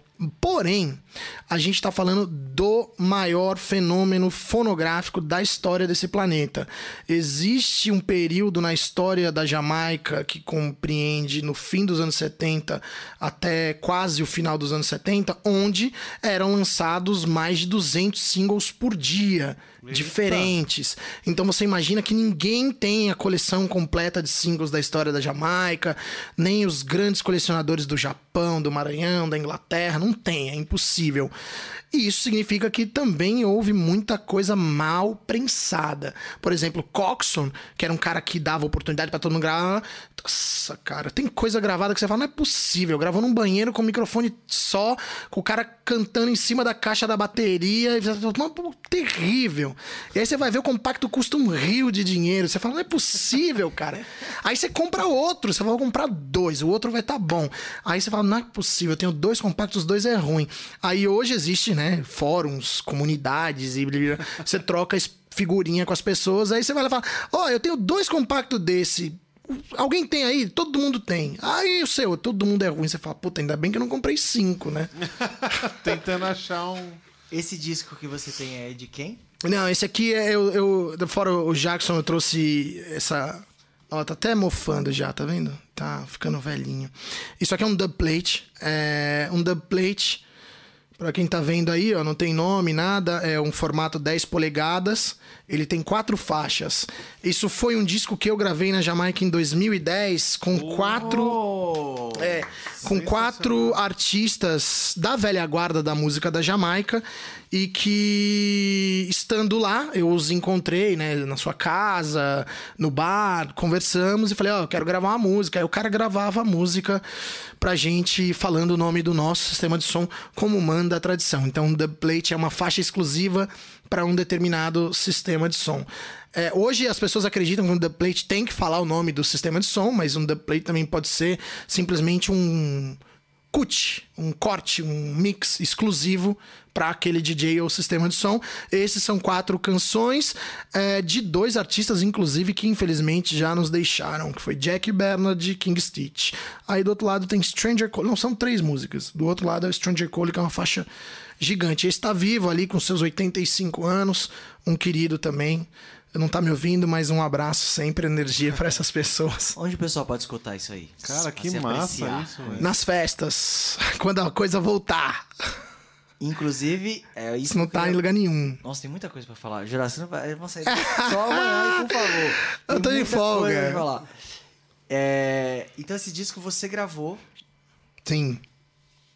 É, eu tava na Jamaica em 2010 com os meus amigos e a gente falou, vamos gravar com algumas pessoas. E a gente foi atrás dos artistas, né, na casa tal. E como é que foi esse processo aí pra chegar aí? Aí, cara, ah, infelizmente, por exemplo, Arrows, The Plate, que era uma, um estúdio de corte de acetato, ele não existe mais. Acho que na Jamaica hoje não tem mais corte de acetato. Talvez no Tough Gong do Bob Marley corte, eu não sei, essa é história que eu ouvi. O Kilimanjaro também corta, mas é uma coisa, eu não sei se tem material, como tá. É cortar acetato. É você pegar este material e colocar as suas faixas e transformar ele em um disco exclusivo, né? Em um dubplate. Então eu não sei mais se tem, mas na época tinha. Então era uma coisa assim: ia pro estúdio, gravava o cara, pegava o arquivo, ia no estúdio de corte e botava isso em disco. A parte mais legal não era nem o estúdio de gravação e nem o estúdio de corte. Era a, não é, um encontro com o artista. Daqui saiu uma história é, que eu- é muito grande. Não sei se eu conto ou se. se, se- Mas é, é assim. é, Um artista presente aqui é o Jack Bernard. É uma história é, conhecida. A gente já gravou podcast. Existe um documentário sendo feito na Jamaica sobre isso. Mas, é, tentando resumir, em 2010, quando eu estive na Jamaica junto com os meus amigos, eu tinha um guia local para me apresentar lugares que nem todo turista vai, ou encontrar artistas que estavam desaparecidos. Isso acontece muito na Jamaica, porque infelizmente muitas pessoas se envolveram com a arte, muitas pessoas não tiveram sorte, apesar de terem feito sucesso no exterior. Né? Não tiveram dinheiro, até por conta desse problema de direitos autorais que eu disse, de, de problema de pagar e tal. Às vezes o que? Na maioria das vezes o produtor, ó, assina aqui. Você vai ganhar 5 pounds por essa gravação. Só isso. Ah, tá bom. Aí o cara 5 pounds. Aí lançava lá fora, vendia 150 mil cópias e o cara não ganhava um real. E aí ele caía no esquecimento e, né? E isso tá até hoje, tem artista assim. Em 2010, eu falei, eu quero conhecer o Jack Bernard, do Kingstonians. Foi um trio vocal da Jamaica formado nos anos 60 e que fez muito sucesso entre 68 e 71. Inclusive, em 71, ele lançou uma música, 70, se não me engano, lançou uma música gravada pelo UB4, né? O UB4, eu não sei se todo mundo lembra, mas é aquele Red, Red Wine, que por acaso também não é do UB4. Mas o UB4 regravou uma música do Kingstonians, que é o Singer Man. Singer Man também foi regravado por algum outro artista de rock dos Estados Unidos, não me lembro. E o Jack, apesar do sucesso, apesar das regravações internacionais, desapareceu do mapa depois dos anos 80. Nos anos 90, então, quase não se ouviu falar do Jack. Houve um projeto francês, se não me engano, nos anos 90, de compilar o trabalho dele e colocar uma música nova, mas ele desapareceu. Quando eu tive lá, eu falei, eu quero conhecer esse cara, e o meu guia falou assim: ó, esse cara aí não dá, esse cara aí, puta, não, eu quero conhecer esse cara, puta, mas esse cara aí é perda de tempo, não, eu quero conhecer o cara. Então vamos lá conhecer o cara, tá bom. Aí, pô, foi, parou no meio da rua. Aí eu falei, mas, ah, não, eu marquei com ele aqui, ele era um morador de rua, basicamente. E aí, quando eu encontrei o Jack, foi um choque, né? Porque eu encontrei é, um um- uma pessoa em situação de rua, né? Ele super magrinho, com a roupa fedendo, né? Enfim, ele provavelmente estava morando na rua naquele período. E a gente foi pro estúdio. A gente foi pro estúdio e, cara, foi uma comoção muito grande ali, tá? Com aquele cara que eu amava a música e eu tô na frente dele, mas ele. Ele, cara, vai, vai acabar comigo, assim, tipo, ele, ele tá mal, eu não sei o que eu faço. E aí a gente gravou a voz, aí ele falou: Meu, me dá mais um dinheiro aí, grava qualquer outra coisa, me dá qualquer dinheiro, eu gravo outra coisa. Eu falei, Jack, não quero gravar mais nada, ó, o que eu tenho no meu bolso tá aqui, só que é o seguinte, eu vou te levar pro Brasil. Você topa? Ele falou, pelo amor de Deus, me leva pro Brasil, me leva pro Brasil, me leva pro Brasil.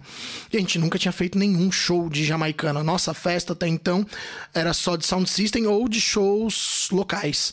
No máximo de amigos da Argentina ou do Paraguai.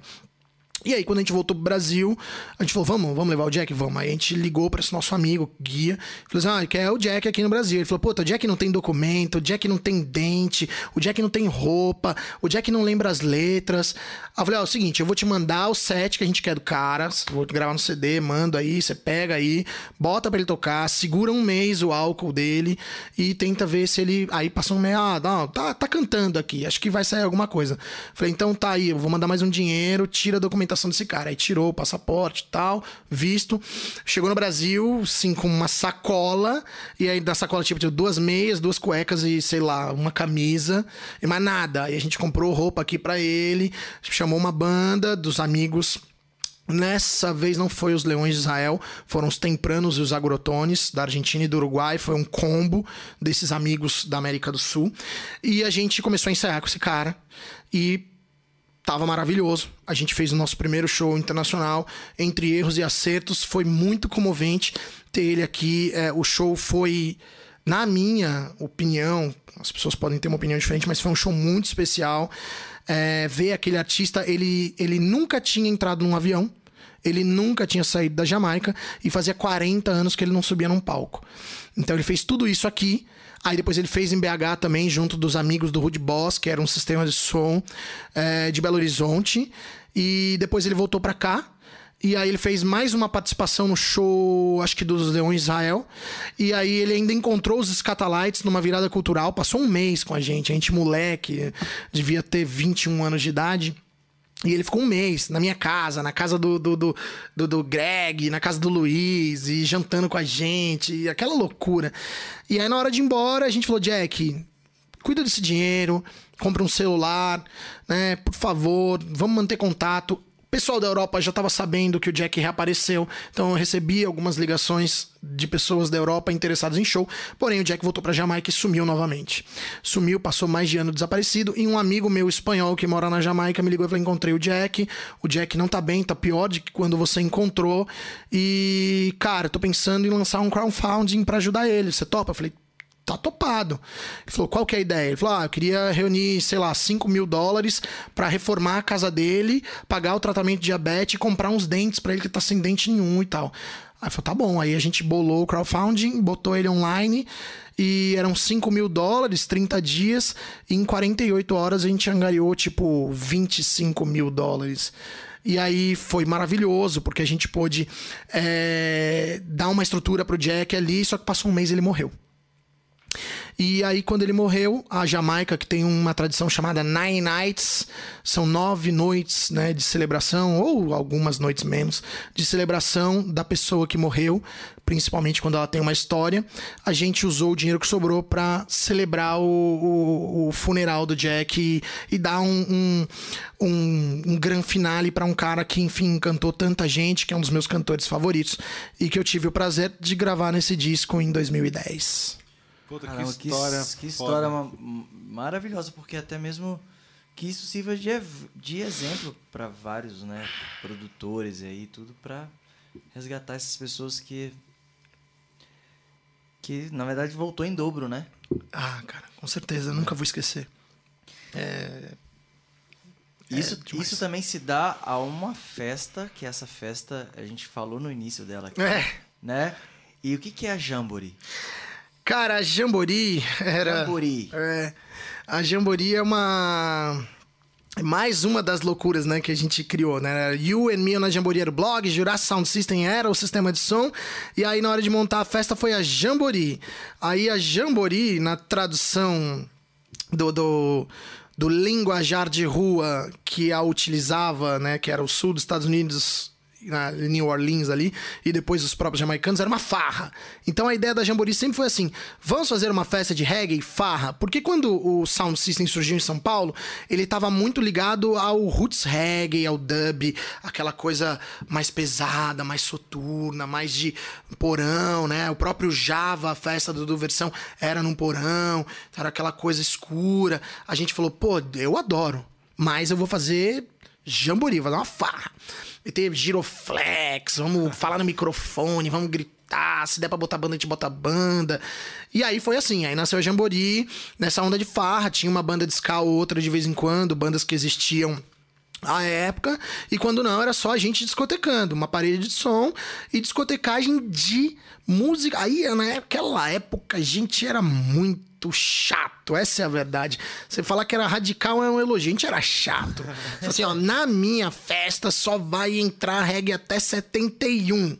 Aí quando vinha o 72, você ficava até assim, vou, vou fingir que é 71. Então era uma coisa. E foi essa chatice. Se alguém perguntar, eu vou falar que 71 é, é saber. Eu vou falar que é 71, eu... é. Só falar que é 71. 72 não passa. E essa chatice de fazer uma festa de música jamaicana que era de 60 ou até 59, 58, se eu tivesse disco, não lembro se eu tinha. É, até 72, atraiu um monte de doido, igual a gente. Então, tipo, a primeira edição já foi tipo assim: era num lugarzinho que cabia 400 pessoas, foi 400 pessoas. E a gente falou: eita. Aí na segunda, 400, mais 100 na porta. A gente, uou! Aí na terceira a gente já comprou mais caixa, já fez um sonzão. E aí 400 dentro e 400 do lado de fora. E foi assim por muito tempo. Então, assim, ela começou em 2006, se eu não me engano. E assim, até 2009, que ela ficou no mesmo lugar, eram 500 pessoas do lado de dentro e 500 pessoas do lado de fora, assim. Era uma fila que ia até as quatro da manhã, era gostoso demais. Cê, assim, claro, né? coitado das pessoas ficavam esperando. Eu, na época, também ficaria, né? Moleque, você fica. Mas hoje não. Eu que eu não ficaria. ah, na época, bebendo na porta. Então, é, era isso, era muita gente. E atraiu muita gente, muita gente mesmo. Então, tinha as subculturas, como esses ritmos já tinham um histórico de subcultura na Inglaterra que foi igual. Então iam pessoas da subcultura paulista para lá, então você ia lá, você encontrava punk de moicano rosa, skinhead de suspensório. A gente teve até algumas brigas notórias quando outras subculturas tentaram ir à festa e não eram muito bem-vindas, né? Na época você tinha os carecas. É, o problema dos carecas é que eles queriam entrar na festa e com aquele conservadorismo daquele skinhead dos anos 80 do Brasil, ah, não gosta de droga, não gosta de não sei o que, vai falar, cara, mas aqui não, né? Isso aqui é legalize, é a Jamaica. Então aí você tinha uma, uns conflitos entre os carecas, os skinheads tradicionais, com os punks. Só que à medida que a coisa foi aumentando, quando a gente percebeu, tinha é, o boyzinho da Vila Olímpia, a, a Patricinha de Salto. Então tava uma coisa bem democrática. Tinha o mano Rasta, tinha, né? Você tinha o rapper. A, a, eu lembro que algumas vezes a gente olhava pro lado assim e via alguma personalidade do mundo da música lá. Agora, mais recentemente, o Brown tava com a gente numa festa, Mano Brown. Isso mais agora, né? Já dois anos atrás. Mas lá atrás era a mesma coisa. Você encontrava essas personalidades, essas variedades de classes de pessoas ali e era muito legal. De lá, Jambori saiu porque, enfim, é, o lugar é, foi vendido, passou para outro lugar na República, menor, ficou mais caótico. Aí depois dali a gente expandiu, foi para o Teatro Coletivo, finado Teatro Coletivo, extinto Teatro Coletivo, na frente do Cemitério da Consolação, que foi onde a gente começou os shows, né? Então a gente fez o Kingstonians lá, né? O Jack Bernard, a gente fez o King Stitch, que também já morreu, a gente fez o Denis Al Capone, e aí foi a hora que a gente perdeu o Teatro Coletivo, mudou de lugar né? Acho que a gente foi pro Centro Cultural Rio Verde, do Centro Cultural Rio Verde a gente foi pra Casa da Luz, a gente deu um breakzinho ali de um ano, mais ou menos. É, não parou, né? A gente parou a Jambori, mas continuou com outras festas de rua.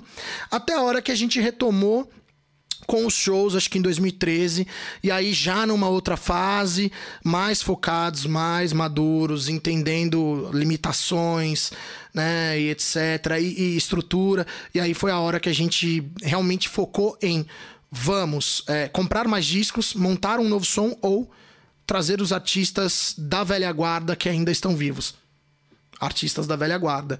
E aí a gente pôde trabalhar com uma série deles, assim, isso eu não, não sei se eu vou lembrar todos, mas os Pioneers, é, Johnny Clark, Mighty Diamonds, The Congos, uh, que mais que a gente teve? A gente teve Lone Ranger, a gente teve Toots, que não foi uma produção nossa, mas foi é, uma aposta, uma, enfim, junto do Cine Joia, uma coisa que a gente queria muito e aconteceu.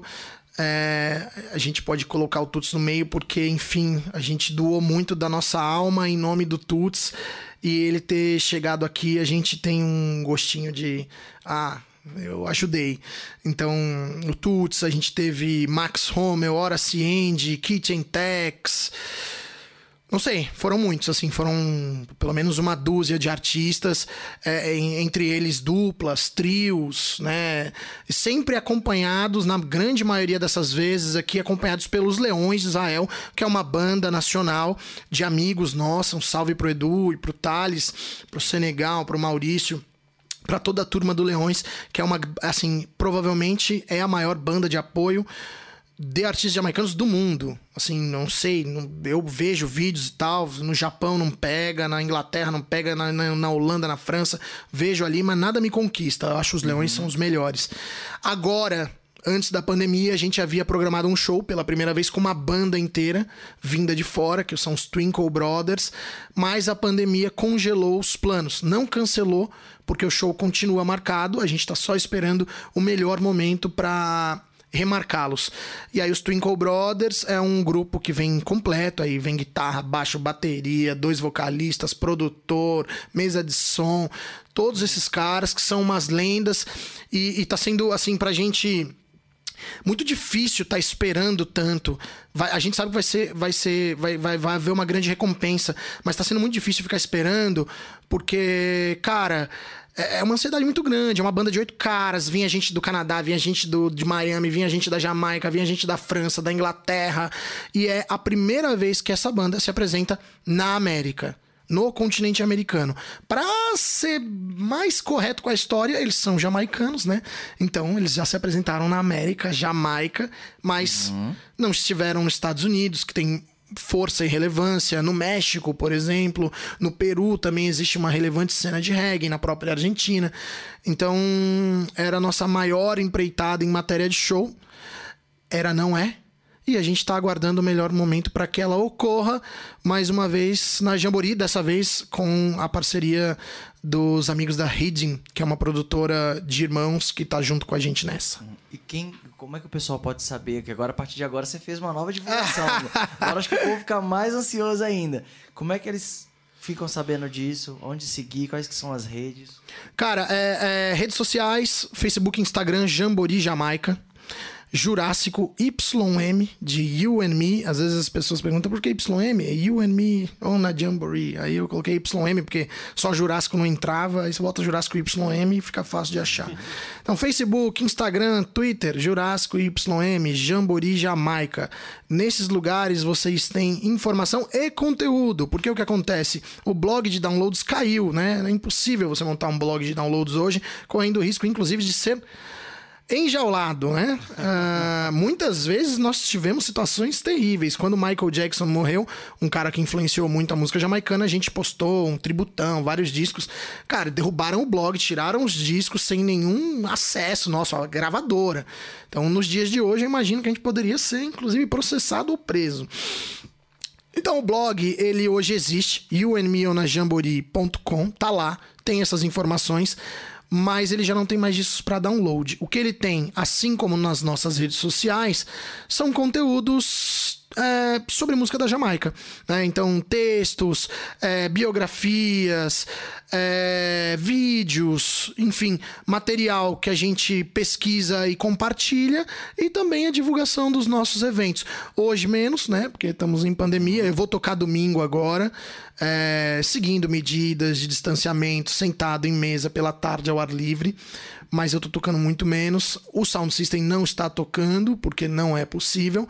Mas assim que a gente retomar, as redes sociais vão certamente bombar de evento que a gente não aguenta mais ficar em casa. Você tem, até pro pessoal que tá em casa também, tem playlist que você montou com base nessas pesquisas no Spotify também. Ah, né? olha aí, já ia esquecendo. Eu sigo duas. por isso.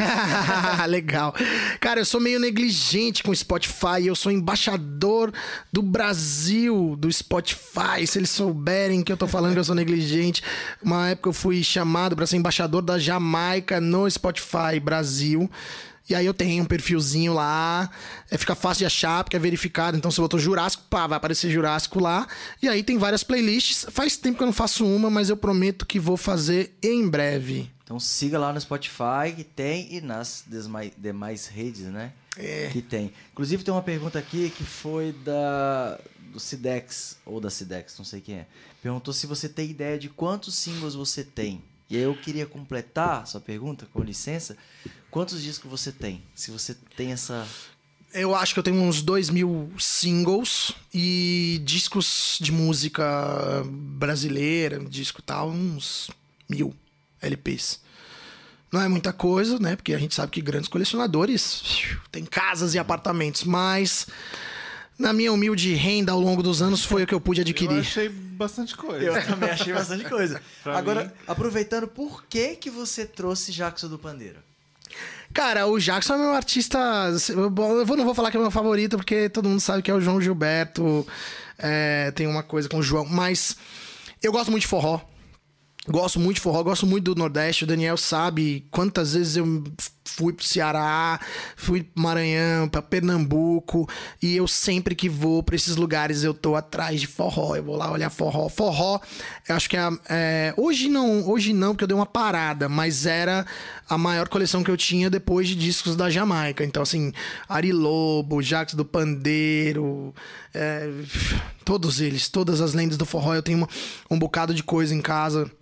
E, e pesquisei bastante também, né? Como qualquer nerd. Fora os discos, tem lá uma biblioteca de, de biografias, de livros e não sei o quê.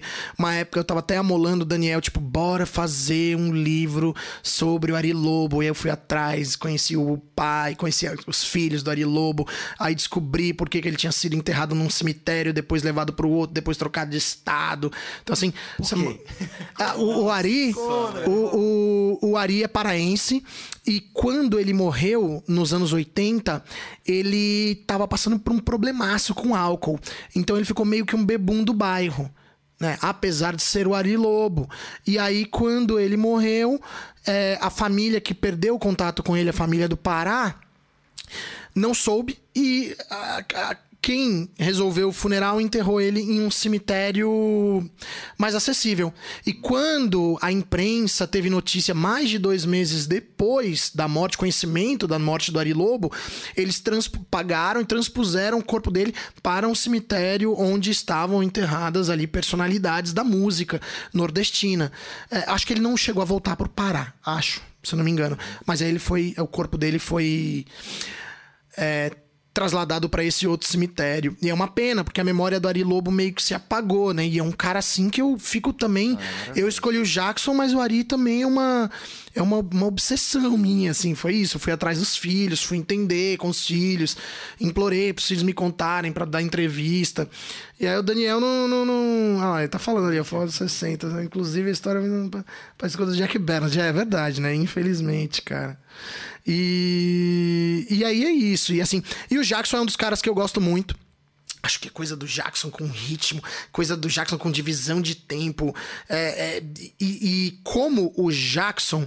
Assim, o Luiz é gigante, óbvio, é o maior. Mas como o Jackson conseguiu, com fazendo basicamente a mesma música carregada com acho que a gente pode colocar com mais influências é, modernas, né?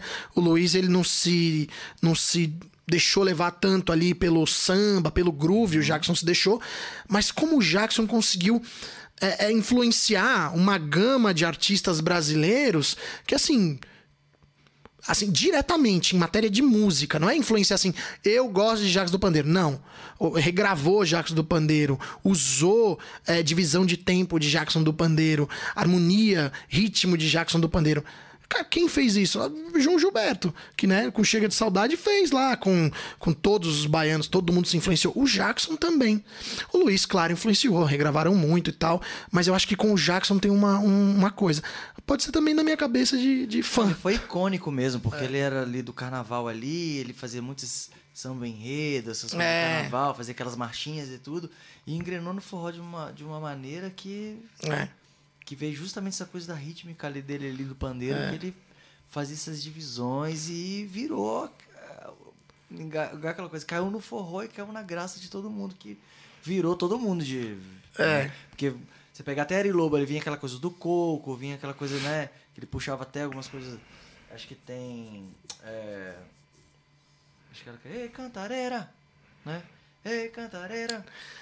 Esse- é- esse- ele esse- pegava muito do orixá que tem, É. tem, uma, tem uma música do Jackson, né? Tem, tem várias. É, Acho né? que aqui nesse. Acho que no Jabaculê tem uma, qual que é? Exatamente, Jabaculê. É, foi mamãe, gada quem mandou. Qual que é? Que, quem não sabe beber, olha o vento, sassaruê. Ela é babá de babá, de babalaô de orixá. Isso. Ela é babá de, ba- de babalaô. Tem uma outra também. Foi, mamãe. É. Tem uma porrada de, de coisa de orixá, do Jackson. É, eu, eu, eu li a biografia do Jackson e tem uma coisa assim, ele tava sempre ali no começo, no terreiro e tal. Era uma coisa, acho que é, no Nordeste ali, no, no Ceará, no Pernambuco, Alagoas, sempre, o terreiro sempre teve uma, uma força muito grande, né, no- nos anos 60, nos anos 50. Então, o- o- a- não só a classe artística, óbvio, mas a sociedade tinha mais contato. Me parece que hoje, né, ao invés de evoluir, a gente vem regredindo, né? Você vê aí ataque a terreiro no Rio de Janeiro, é, enfim, todo esse preconceito religioso, esse racismo religioso que existe. Não que fosse mil flores, mas se você for pensar, nesse mesmo período que a gente tá falando aqui, você tem, sei lá, JB de Carvalho, que era um cara que tava na rádio que gravava só disco de um banda de macumba, de batuque. Então, né, você tinha, sei lá, um, um babalorixá que nem o Joãozinho da Gomeia, que era um, um cara que tava no cenário da televisão. Então, infelizmente, acho que a gente regrediu um pouco aí, mas temos de manter a fé. Você acha que o que o Luiz Gonzaga fez pelo forró, pelo Nordeste, teve algum do reggae que fez isso pelo reggae, por exemplo? O que ou posso perguntar de outra forma, o que Luiz Gonzaga fez pro forró, Bob Marley fez pro reggae? Ou teve outros? Cara, aí eu vou te responder com uma pergunta. Você acha que o Luiz ofuscou outros artistas? Tamanha magnitude? Ou não, ele só puxou? Eu acho que ele puxou. Só puxou. É, tenho- eu tenho um, almana um almanac de Luiz Gonzaga que eu comprei no sebo por um real. E tem, é, deve ter mais ou menos umas 300 páginas de só a história de Luiz Gonzaga, só com base nas entrevistas que ele deu. Então é só recorte Demais. de jornal. E teve uma que ele falou assim: é, é, Luiz Gonzaga, você vai passar o seu gibão pra Dominguinhos? Ele falou assim: seria um erro enorme que eu estaria fazendo com ele. Porque a minha história é minha história. Eu não posso pegar a minha história e dar pra ele carregar. Ele tem que seguir a vida dele. Então, se eu estivesse fazendo isso, eu tô tirando o Luiz Gonzaga de brilhar. Então, hoje em dia, o Dominguinhos De de brilhar. brilhar. Como ele é, como o Dominguinhos é. Tanto é que o Dominguinhos, o Luiz Gonzaga, ele seguiu o Luiz Gonzaga. O Luiz Gonzaga pegou, né, pra criar aí seu, seu padrinho musical. Mas Dominguinhos é o Dominguinhos, né? Sim. Então acho que o, o Luiz Gonzaga ele tem, ele teve essa visão.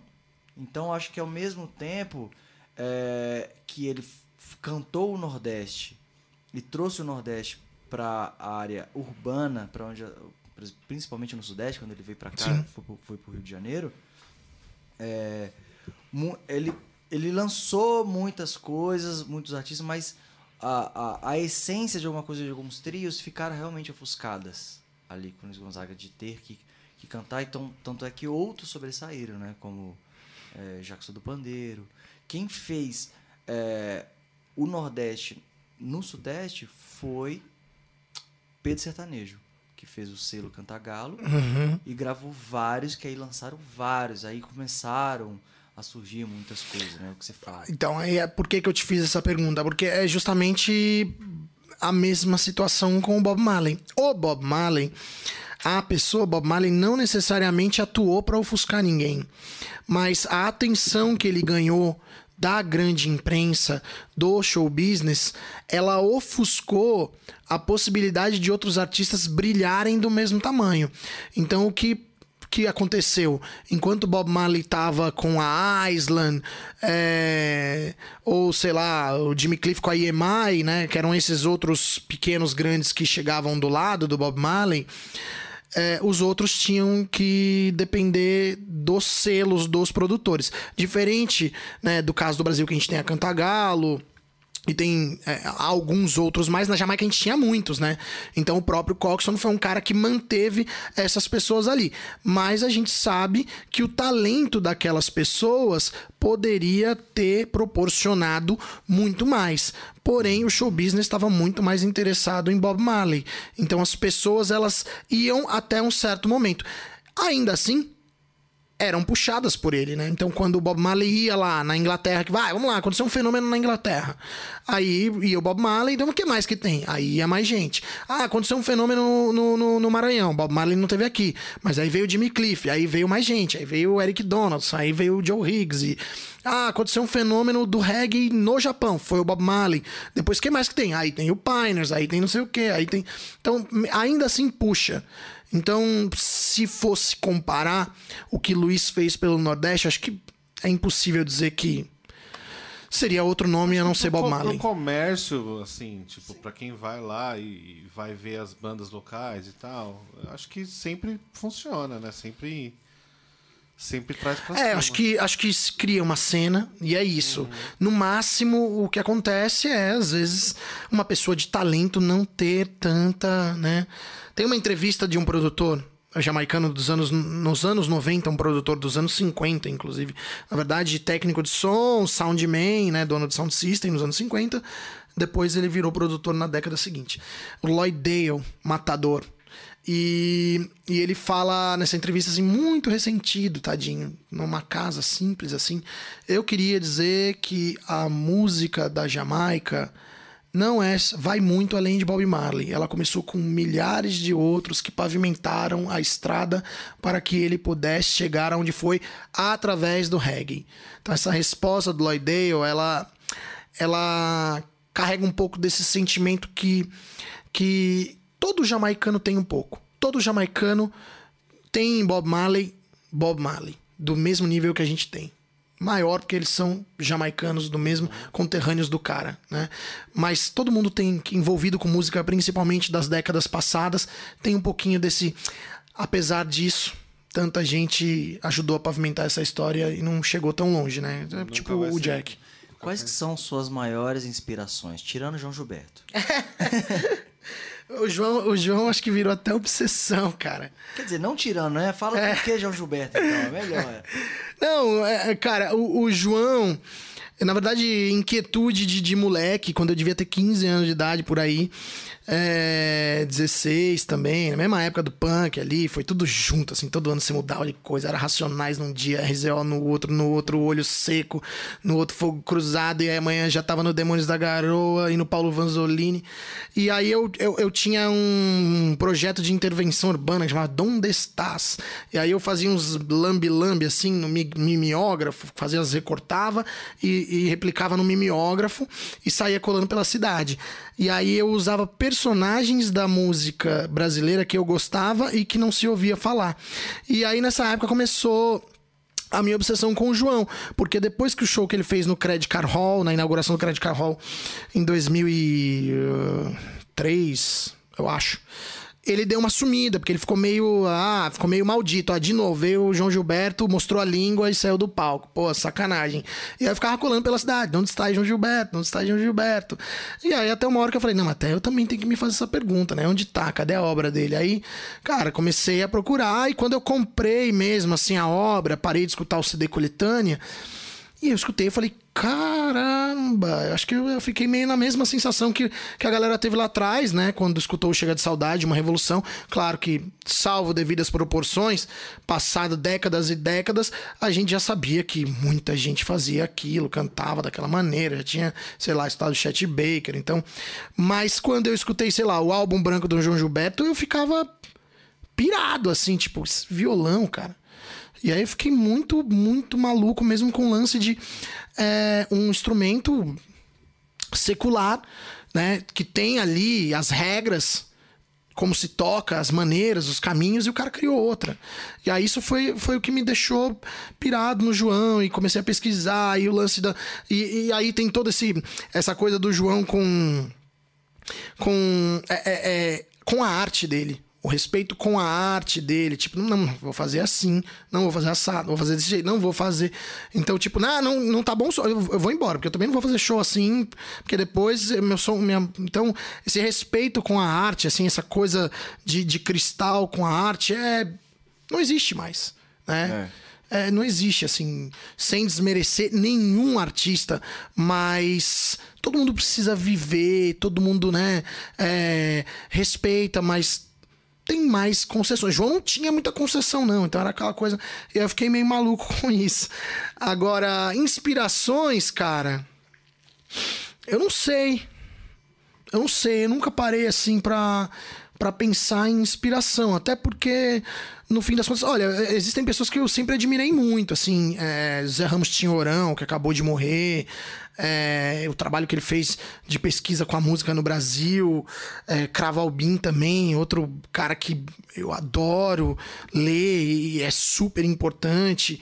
Então, se eu fosse falar em inspiração em matéria de pesquisa, esses nomes me vêm à cabeça assim muito rápido. Até porque o Tinhorão acabou de morrer, eu fiquei muito chateado porque apesar da idade, o Tinhorão foi um cara que, né, é, é, também é isso, cuidou muito daquilo que ele acreditava, um pouco ranzinza, um pouco é, inflexível, mas muito, muito original, muito dedicado. Suas, as suas coleções de discos. Quer fazer uma pergunta, Heitor? Não, eu, na verdade eu ia só fazer um comentário que, como ninguém é perfeito, eu ouvi dizer que o João Gilberto não gostava muito dos técnicos de áudio. eu fiquei um pouco chateado. Ele era meio Tim Maia, assim, tá ligado? Essa vibe. É. Ah, ele, não, ele, ele, pelo contrário, ele tinha os que ele amava. Ah, então tem aquele, menos mal, é, menos mal. Tem um vídeo genial, acho que subiram de novo agora pro, pro YouTube, que é o, o, ensaio dele no Teatro Castro Alves, em 82, eu acho, 78. E aí ele fica lá passando som, e a galera, tipo, João, vambora, meu Deus, já tá três horas atrasado, tá passando som, não sei o que. Ele, não, é só mais uma, mais outra, mais uma, mais uma, mais uma, mais outra. Aí quando ele termina mesmo assim, ele, ele olha pro cara, acho que o cara chama Poladian, o técnico, só, Poladian, você não, peraí, não, não mexe em nada, peraí. Larga o violão, pula e vai lá, acho que pra passar as fitas, né? Aqui, ó, não mexe. Desse jeito. Mexe em nada.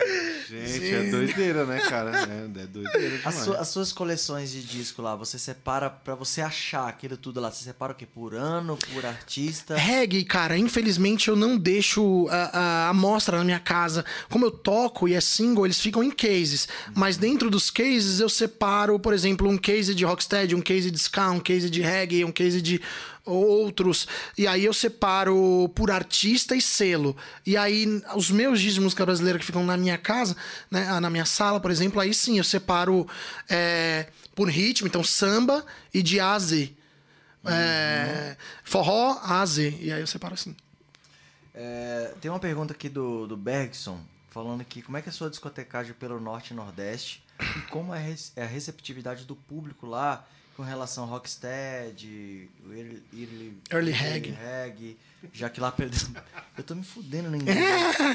Mas tudo bem. Vou... Tá tudo certo. É, já que predomina o Roots lá. O roots Cara, tá falado, né? é...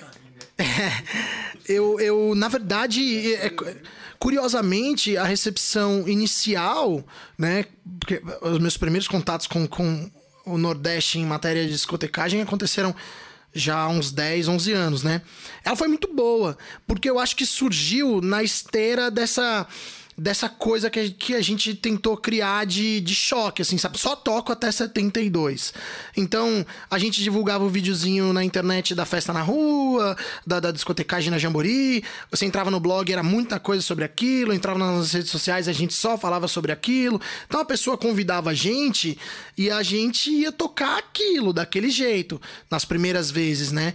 Então, o produtor chamava pensando que ia só aquela galera que compreende aquilo. Mas não, então sempre acabavam movimentando o cenário local como um todo. Então o cara do Roots ia e ele ia super de boa e, e gostava. Eu acho que acho que tinha naquele momento todo mundo tava com um pouco de sede de escutar outra coisa, porque o reggae, apesar de muito popular no Brasil, é muitas vezes ele ficou meio ali dentro da mesma coisa, da mesma, do, do mesmo núcleo de artistas exceto por lugares como o Maranhão.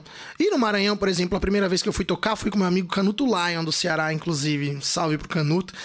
E, e, assim, cara, a gente tocou num lugar que era gigante, umas mil, duas mil pessoas, era um palco 360, aquela megalomania do maranhense fenomenal. E eu fiquei um pouco nervoso, porque, né, não, não costumo ficar nervoso. Estão vendo? Eu, eu vou. Mas eu fiquei um pouco nervoso mas foi super legal. Então eu acho que naquele momento as pessoas estavam muito receptivas. Eu me recordo que uma outra vez eu, eu fui ao Maranhão de novo, é, é, segunda ou terceira vez, eu, aí eu fui vaiado. Aí teve um cara que chegou na, na, na porta assim: Porra, não toca uma que presta, toca uma! Aí eu falei, cara, hoje eu tá foda pra mim. não toca uma que presta. Só que aí eu, eu também, aí já era um. Você tava seguindo aquela linha. Tava, Mas- porque o cara que me convidou queria aquela coisa meio assim. Só que como eu já tava, né, já desgastado, esse cara aí já não é mais tão inédito, não é tão mais legal, assim, já todo mundo já escuta esse carro, estético, que você me apresenta de novo. Aí eu levei um punhado de pedras, né, do estilo maranhense. Aí na hora que a coisa começou a ficar um pouco esfriar, esfriou, eu fui lá e botei as pedras e tudo deu certo. Falando em Olha a Pedra e o Cabeça de Gelo. O que, que, que é essa. Cara, eu, não, eu, não, eu não, não conheço. Eu só vejo os memes, assim e tal, mas nunca parei pra escutar. Eu sei que ele é um DJ é, é, de reggae, enfim, dessa, de, de releituras, de remixagens e tal, de uma coisa mais moderna, do Alagoas, né? Mas eu, não, eu nunca parei pra. Eu sei que ele veio em São Paulo e tal. Mas não, nunca parei, assim, pra, pra ver o trabalho dele. Mas os videozinhos que eu vi e tal, pô, é do caralho, né? Tipo, é o reggae chegando onde tem que chegar, em todos os cantos, no gueto, no povo do gueto, no povo preto, interior de Alagoas. Então, que, que, que ele possa proporcionar alguma alguma mudança na vida da, da pessoa, alguma coisa, né, que ajude. E acho que ajudou, né? Porque ele virou. Sim. Ele ficou famoso, né? O DJ Cabeça de Gelo. E, fa- e falando sobre o DJ, o que, que o DJ ele tem que saber pra trabalhar como DJ, além de, de pesquisar muito? E o que, que você já passou Cara, eu, DJ? assim? eu, não, eu não sou um grande DJ, né? Eu costumo dizer que a gente fala que é DJ porque a gente se envolve com disco, discotecagem, vai lá, dois tocados e tal. E, e vira DJ. Mas pra mim, DJ é um cara que tem que ir um pouco além ali, tem que ter mais habilidade com os tocadiscos, saber animar uma festa através da conexão das músicas, das passagens. Eu faço tudo isso. Mas eu não sou o melhor DJ do mundo, né? Então eu sempre faço essa ressalva porque eu tenho grandes amigos DJs aí por todo canto do mundo. Mas o que eu acho? Que é uma coisa que eu exerço com a música da Jamaica e não faço com as outras, por exemplo. É, eu acho que você tem que compreender muito bem da música que você toca. E aí, em diversas nuances. Então, é, desde entender os ritmos, as diferenças dos ritmos. Se você puder entender um pouco mais no quesito de ano de gravação, é, se você puder entender um pouco mais no quesito de instrumentos usados naquelas gravações, se você puder entender um pouco mais de harmonia, se você puder compreender um pouco mais da, da, da- de, de- de toda essa condução, você consegue casar melhor as coisas. Ô, é, eu ia te perguntar, por que você precisa saber sobre o ano de gravação? Então, mas por exemplo, na música da Jamaica, se eu tô tocando uma, eh, músicas que estão ali de 67 a 68, o instrumento de tecla é piano de cauda. Se eu passar de 69 pra lá, pode ser Hammond. Então, se eu simplesmente botar essas músicas, pode ser que fique muito. É, é- é uma coisa mi- minha também, não sei se né, outros DJs concordam, mas pode ser que, que não case, porque você já tem outro timbre. Ah, mas então quer dizer que só toca uma discoteca de 68? Não.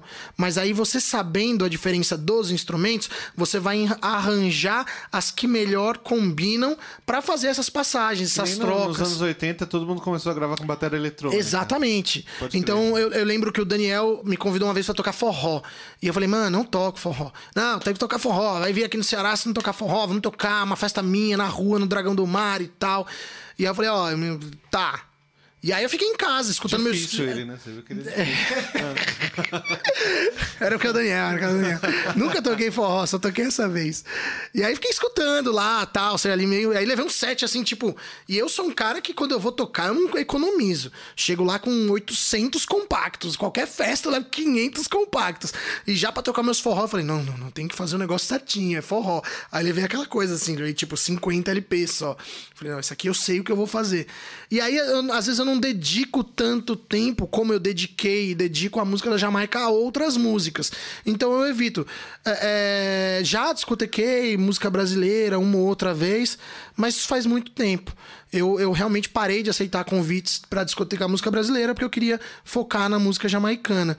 Mas de vez em quando eu olho lá e falo, ah, uma hora eu vou fazer um set de música Mas não brasileira. tem como você ser DJ. A gente tá querendo dar uma dica para quem pensa em Sim. trabalhar com isso de repente, né? É, não tem como você ser um. Por exemplo, é, você ter habilidade com toca disso, porém não pesquisar. Ou o contrário, você pode. Não tem como você é, pesquisar demais e não ter nenhuma habilidade com toca disco. Sim. Enfim. Não, eu. São, são, essas, são os dois pilares eu- do DJ. Sim, eu entendi o que você quis dizer. Não, eu acho que assim, cara, se vamos falar de, de conceito básico, eu acho que você tem que gostar de música. É, Gostar de música, você tem que.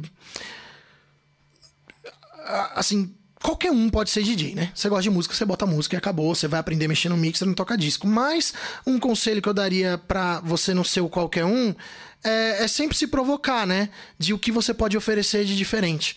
Aí a partir daí eu acho que qualquer um pode ser DJ. Tipo, ah, cara, eu consigo oferecer de diferente isso aqui, ó. Eu gosto muito é, de uma música X do Brasil que não tá tão em alta e eu vou divulgar isso. Ou, porra, tenho uma puta habilidade aqui com as minhas mãos e vou usar isso. Ou, enfim, tentar, tentar não ser esse qualquer um, porque né, qualquer um é DJ, todo mundo pode ser DJ, tá tudo bem com isso, mas aí fica sem graça, né? Tá cheio de DJ, né? Aí uma hora alguém tem um treco no meio da rua, não tem um médico em volta, que nem aquele meme, né? Só DJ. Ah, tem um médico, não, só DJ. Então, E o que, que um DJ não pode fazer? Justamente assim, tem que você falou agora o que, que ele pode fazer pra ser o Puta, DJ. cara, você quer saber o que um DJ não pode fazer? Eu, assim, eu adoro. Eu não toco basicamente sem beber. Eu bebo. Mas não pode passar do ponto. Ah, Cara, não pode. Se passar do ponto. mesma puta, coisa pra músico, cara, né? É, É, uma coisa pra música. Acho que é a mesma coisa, cara. Assim, sei lá, deve ter outras coisas que o não pode fazer, copiar o set do outro e não sei o quê, né? né? Isso aqui, bem que copiar pode também, né? Todo mundo copia, não tem problema. Mas beber demais é foda. Eu já, eu já tenho, tenho óbvio que assumir quantas vezes já ali, já não tocando numa festinha aqui, numa festinha ali, você passa um pouco, e quando você vai ver, você, cara, o que eu tô fazendo? Não sei o que eu tô fazendo. Aí às vezes tem um amigo ainda que grava o áudio, você vai ouvir depois você fala, meu Deus do céu, o que que eu fiz? Temos Vários, vários conselhos valiosos, hein, gente? Espero que vocês estejam anotando tudo aí. É, Olha, a gente tá muito feliz porque é a primeira vez que a gente recebe tantas perguntas. aqui. Pô, legal, fico Tantas feliz perguntas. também. Então, obrigado você que, que tá participando com a gente de qualquer forma. E a gente vai fazer questão de lê-las todas aqui. É... Rapaz, eu vou. eu- Ô, Heitor, lê esse inglês aqui, por favor. Deixa eu Agora. Essa aqui, ó. de- Mas eu a gente vai ler. to- Então, por isso agora. Você vai se lascar. ah. É, da música Cultura de novo, ele tá pedindo pra você Perguntem, falar. por gentileza, um pouco sobre a história de Lee Scratch Perry. É uma. É, é difícil, né? Não... Pronto. É, eu, é, Eu mandei bem, cara? Falei Mandou, direitinho? mandou. Sim. Mandou. Não, mas tá tudo certo, a gente é brasileiro. né? É, cara, é difícil, né? É uma história que, tipo, eu não sei quanto tempo a gente já tá aqui batendo papo. Se eu for falar de Lee Scratch Perry, a gente vai longe. Mas, é, tentando resumir, o Perry foi provavelmente aos olhos do mundo o produtor jamaicano mais importante. A gente tem é, para a importância histórica jamaicana e para o olhar é, jamaicano né, dos artistas mesmo da ilha, o Coxon eu acho que como mais importante porque é o cara que abriu portas. O Perry, quando Coxon era produtor, o Perry ainda era cantor, né? Isso lá meados dos anos 60, começo dos anos 60. Então, quando o Perry começou a produzir, ainda no estúdio dos outros em 69, ele foi um cara importante, não à toa, ele foi o cara que produziu as músicas que mudaram a mente do Bob Marley, né? Então, Soul Rebel, Trench Town Rock, essas coisas saíram da combinação Bob Marley, The Wailers e Lee Scratch Perry. Mas, quando Lee Perry abriu o próprio estúdio, é aí que muda a coisa. Então, Lee Perry abriu um, um estúdio chamado Black Ark, e o Black Ark é, se tornou uma espécie de, de, de meca ali do, do, da, da música do mundo na Jamaica. Então, quando a música do mundo pensava em Jamaica, eles iam atrás do Lee Perry. É meio que quando a música do mundo pensava em África nos anos 70, era o Shrine do, do, do Fela Kuti na Nigéria. Então, os caras iam pra gravar com Perry, porque daquele estúdio saíam é, gravações onde o produtor era basicamente um, um, músico dentro da gravação. Então ele colocava muito, é, não só da percepção dele, mas da mão mesmo, da mente, da imaginação. Então, com os efeitos, com a maneira de gravar, ele colocava muito ali e saiu uma música muito original. Então, qualquer coisa produzida pelo Perry no estúdio dele, você que não é do reggae, você escutar, é, o cara fala assim pra você: Isso aqui é ele Perry. Isso aqui ele Perry, isso aqui ele Perry. Agora eu vou mostrar mais outra. Você vai saber qual a próxima é ou não é. Sonoridade é essa. Então, quem foi lá gravar com ele? Foram músicos do mundo inteiro. Foram, foram é, é, roqueiros da Inglaterra, roqueiros dos Estados Unidos, foram os Sex Pistols. O The Clash depois produziu com, com o Perry, acho que lá fora. A Linda McCartney gravou com o Lee Perry, né, a mulher do Paul McCartney. Os dois passaram uma temporada na Jamaica. Na verdade, existe um, um uma dúvida aí. Ele fala que foram e o Perry fala que não foram, mas enfim, gravaram com ele. E depois daí o Perry produziu remixes é, é, de artistas pop, gravou com Beast Boys, enfim, ele se tornou realmente assim um produtor que entraria facilmente no hall, sei lá, dos 10 maiores produtores da música do mundo. E tá vivo até hoje. Eles falam desse do Black Ark, é Black, você falou, né? Black Ark. Que o Black Ark fala assim, o bruxo. Ah, Esse, é. foi o Arlen Souza aqui que, que queria que você falasse sobre isso. É que o Perry. A gente tá falando isso, mas o Perry sempre foi um cara meio excêntrico, né? Principalmente depois da abertura do estúdio dele. Então, pintava as paredes, andava gritando pelos cantos. Era um cara que. muito, muito excêntrico. E, e, tinha essa coisa do bruxo. Sempre o estúdio dele com fogo. Então, o primeiro estúdio dele morreu em chamas. E a, história é que ele mesmo tacou fogo no estúdio dele e tacou porque tinham demônios dentro do estúdio dele. Aí depois ele, né, num, num, num, com o passar do tempo, não, taquei fogo porque eu tava cansado da Jamaica e tinha inveja de mim. Mas ele alimentou por muito tempo os demônios dentro do estúdio dele. Aí ele eu foi morar. Eu tentaria matar um demônio com fogo. É, tá alimentando, só... né? É, e depois o outro estúdio dele na Suíça também terminou em chamas, ninguém sabe exatamente muito bem como. Tem uma história emblemática, acho que em 2002, 2004, ele vinha para o Brasil e para se apresentar no Sesc Pompeia e na hora de embarcar, reza a lenda que ele olhou o bilhete e falou: "Esse bilhete tá amaldiçoado, o avião vai cair, eu não vou entrar" e não veio cancelou, só veio tipo quatro anos depois. Então tem essa coisa, essa mística de bruxa, de mago da, em volta do Perry. O Williams até mandou uma pergunta que falou que o, o Owen Gray também estudou na, na Alpha Boys e de fato ele foi a primeira estrela jamaicana. Owen Gray? É, é uma pergunta? É uma, uma pergunta. É uma pergunta. É, sim, ele, ele, ele foi Alpha Boy e se ele foi a primeira estrela. Cara, Pode ali. dizer que Acho que assim. Uh, uh, não sei, acho que não.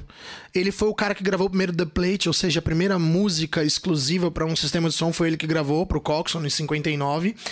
Mas a primeira estrela, eu acho que eu arriscaria, assim, ficou ali com ou com o Laurel Aitken, ou com o Joe Higgs, né? Era o, era o Higgs e o Wilson, que foi uma dupla é, jamaicana que fez muito sucesso naquele período. É, o Laurel White, quem ainda é anterior, porque ele gravava umas coisas, uns bugs, uns, uns, uns calypsos, uns, uns Jamaican Blues, isso em 58. Então, assim, de cabeça, se eu fosse arriscar um, um, um dos primeiros nomes, assim, do, do show business jamaicano ainda nos anos 50, seria o Laurel Aitken. Hum, que é um cubano. Sim. E aquela pergunta ali? Olha, é, eu queria falar uma pergunta, eu queria enfatizar muito que eu tô muito feliz porque a minha esposa tá até agora vendo você, Legal! Queria te dizer, meu amor, vou falar até pra essa câmera geral que eu te amo demais. Você é maravilhosa. Obrigado por me incentivar tanto. E hoje é um dia especial para ela, porque você tá aqui. Opa! Tá eu fico feliz. Boas. A Renata também me levou é, pro show do Monte Diamonds, né? Que eu fiquei é. ali. Eu, cara, foi o primeiro show de reggae que eu fui. Que assim foda. que eu falei, meu Deus. Foi um show, céu. gostei muito também. É o show favorito do Greg. E aí, aproveitando isso, e obrigado, meu amor, por essa pergunta maravilhosa, é, desses astros, eu não sei se eu falo astros, se ídolos, ou se, né... se- Ou as duas tudo, ou as coisas, duas ou coisas. tudo. Como que é conviver com essas, com essas lendas e como foi conhecer pessoalmente o Lee Perry? Isso, isso é foda, cara, porque assim, é, a minha esposa, a Renata também, amiga da sua Renata, ela sempre fala, fala, meu, se eu, se eu pudesse conviver com os artistas que eu gosto, eu ia, eu ia pirar. Você fazer o show do cara que eu gosto e ainda tá. Então, assim, é, no começo era uma coisa que a gente não acreditava. E como a gente era moleque, a gente ficava até meio idiota mesmo, assim, sabe? Em volta do cara, olhando, assim, fazendo pergunta, fazendo pergunta. Depois a gente aprendeu. É verdade, não tem como, cara. Não, não tem, era chato, cara. Eu admito. Aí, hoje não, a gente aprendeu a respeitar o espaço, saber a hora de fazer pergunta e tal. Mas é a realização de um sonho, né, cara? Porque assim, é, são alguns sonhos. Né? Era o sonho de ver a música da Jamaica ser mais é, conhecida no sentido de reconhecida como é, além reggae, além Bob Marley. Então tem esse sonho de, porra, a gente tem o privilégio de ter feito mais de 10 shows, uma dúzia de shows, e a gente sempre ter contado com um público fiel que conseguiu fazer com que a gente pagasse e trouxesse outro. Pagasse e trouxesse outro. Ganhou dinheiro? Não, a gente não ganhou dinheiro, a gente não enriqueceu, ninguém comprou carro. Podem as más línguas dizerem que não, ele tá mentindo, ele comprou casa, ele não sei o que. Não, eu faço outras coisas além do reggae. Então sempre foi um. Começou como um simples hobby, depois passou a ser um hobby que a gente profissionalizou ele justamente para poder ter esse privilégio de trazer, expandir o nome da Jamaica no Brasil e conviver com os caras, porque pra gente era muito bom. Muitas vezes na hora do show você tava tão estressado, era tanta coisa para fazer que você não aproveitava muito bem o show. Mas você tinha convivido, você tinha visto o ensaio.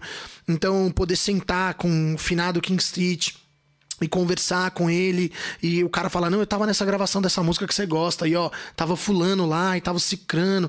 E você, pô, peraí, eu vou, vou pegar mais um negócio aqui pra gente beber e bota lá e bebe com o cara. Quando você vai ver se estão abraçados, pô, isso era não tinha não tinha preço.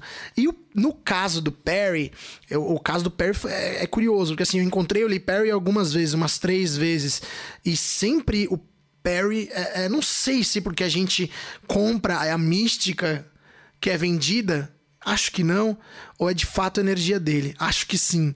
Porque ele sempre foi um cara que você chega e fala, uau, a energia do, do Perry era uma coisa meio. E ele meio, sabe, sempre meio tipo, naquele mundo dele, que eu tenho certeza que ele vive num outro tempo, num outro universo paralelo ao nosso, e quando você consegue falar com ele, e aí você entra no universo dele, não é que ele vem no teu. Aí, pá, ele te traga para aquele universo dele, e você fica ali meio à deriva, tentando conversar com ele, e tentar. Eu lembro que uma vez eu tava no Cine Joia com ele. E ele entrou no camarim, tava eu e minha mulher, a Renata, e ele entrou. Tava só nós dois. E ele entrou e eu já já ia assim, ah, falar alguma coisa. Só que ele desceu com um giz, um canetão, alguma coisa. E aí eu falei, oh, pera. Aí ele começou a pintar, desenhar o Cinejó inteiro. Só que isso na minha cabeça, na hora, veio o Black Ark, o estúdio dele que ele pintava inteiro, rabiscava, escrevia frases, profecias e tal. Quando ele começou a rabiscar o Cinejó, eu falei, não vou fazer nada, vou só observar. Então, tipo, esse dia eu fiquei assim, olhando. Aí uma hora ele olhou pra mim e deu uma risada. Ah! Tipo, uma risada bem de doido. e eu falei, caralho, velho, não acredito. E a Renata, vai lá, tira uma foto, tira uma foto. Eu falei, não, não. Aí eu falei, não vou atrapalhar. Eu falei, não, mas então faz assim, ó. Eu vou subir, fico ali perto dele, aí você tira a foto. Aí fiquei ali meio perto dele assim, ela tirou a foto. Mas eu não quis pedir pra tirar uma foto. Aí depois a gente bateu um papo e ele sempre muito outsider. Eu lembro que eu falei pra ele: Ah, eu tô falando com a sua mulher aqui. Ela mandou perguntar se você tá bem. Ela tá- isso aqui. Ele falou assim: falando com a minha mulher? Que mulher? Eu falei, ah, sua, mulher, a Suíça. Falou, mas eu tô no Brasil. Ah, ela dá uma risada. Eu falei, cara, esse cara é muito. E, e- Então, era sempre muito entrar no mundo do Perry, assim. É de fato uma pessoa que tem uma energia muito. Muito diferente. O que, que você aprendeu com ele, assim, nessa convivência? Com o Perry? É. Que era Que uma. muda, né? Porque cada convivência. É, mas o cara, com não- Perry era que eu acho que uma dose de loucura pra todo mundo faz bem, cara. Acho que o mundo é muito. Muito. é, O mundo é muito.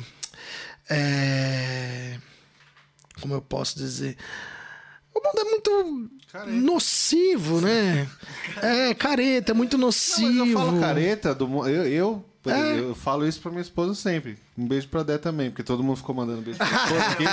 Eu tava aqui, inclusive, até agora, É. ajudando tudo isso aqui. Mas eu, eu, eu me considero uma pessoa muito careta e eu luto contra isso. É, então. Tá? Falo, não, não quero ser careta. É, mas é porra. isso, eu também. Tem hora que eu, tem hora que eu falo, aí eu leio, você falou isso, eu, eu até na hora que você perguntou, eu ia falar, puta, cara, não sei. Mas não, se eu for parar pra analisar friamente, eh, olhando pro Perry, aonde ele chegou, como ele chegou, é preciso uma dose de de, cara, Deixa, deixa eu, eu criar um universo. Então, assim, às vezes eu, eu me policio pra não ser tão careta. É, careta no sentido. Eu sou uma pessoa que eu me considero uma pessoa que tá sempre tentando se libertar de, de, de, de, de amarras e de, enfim, de limitações.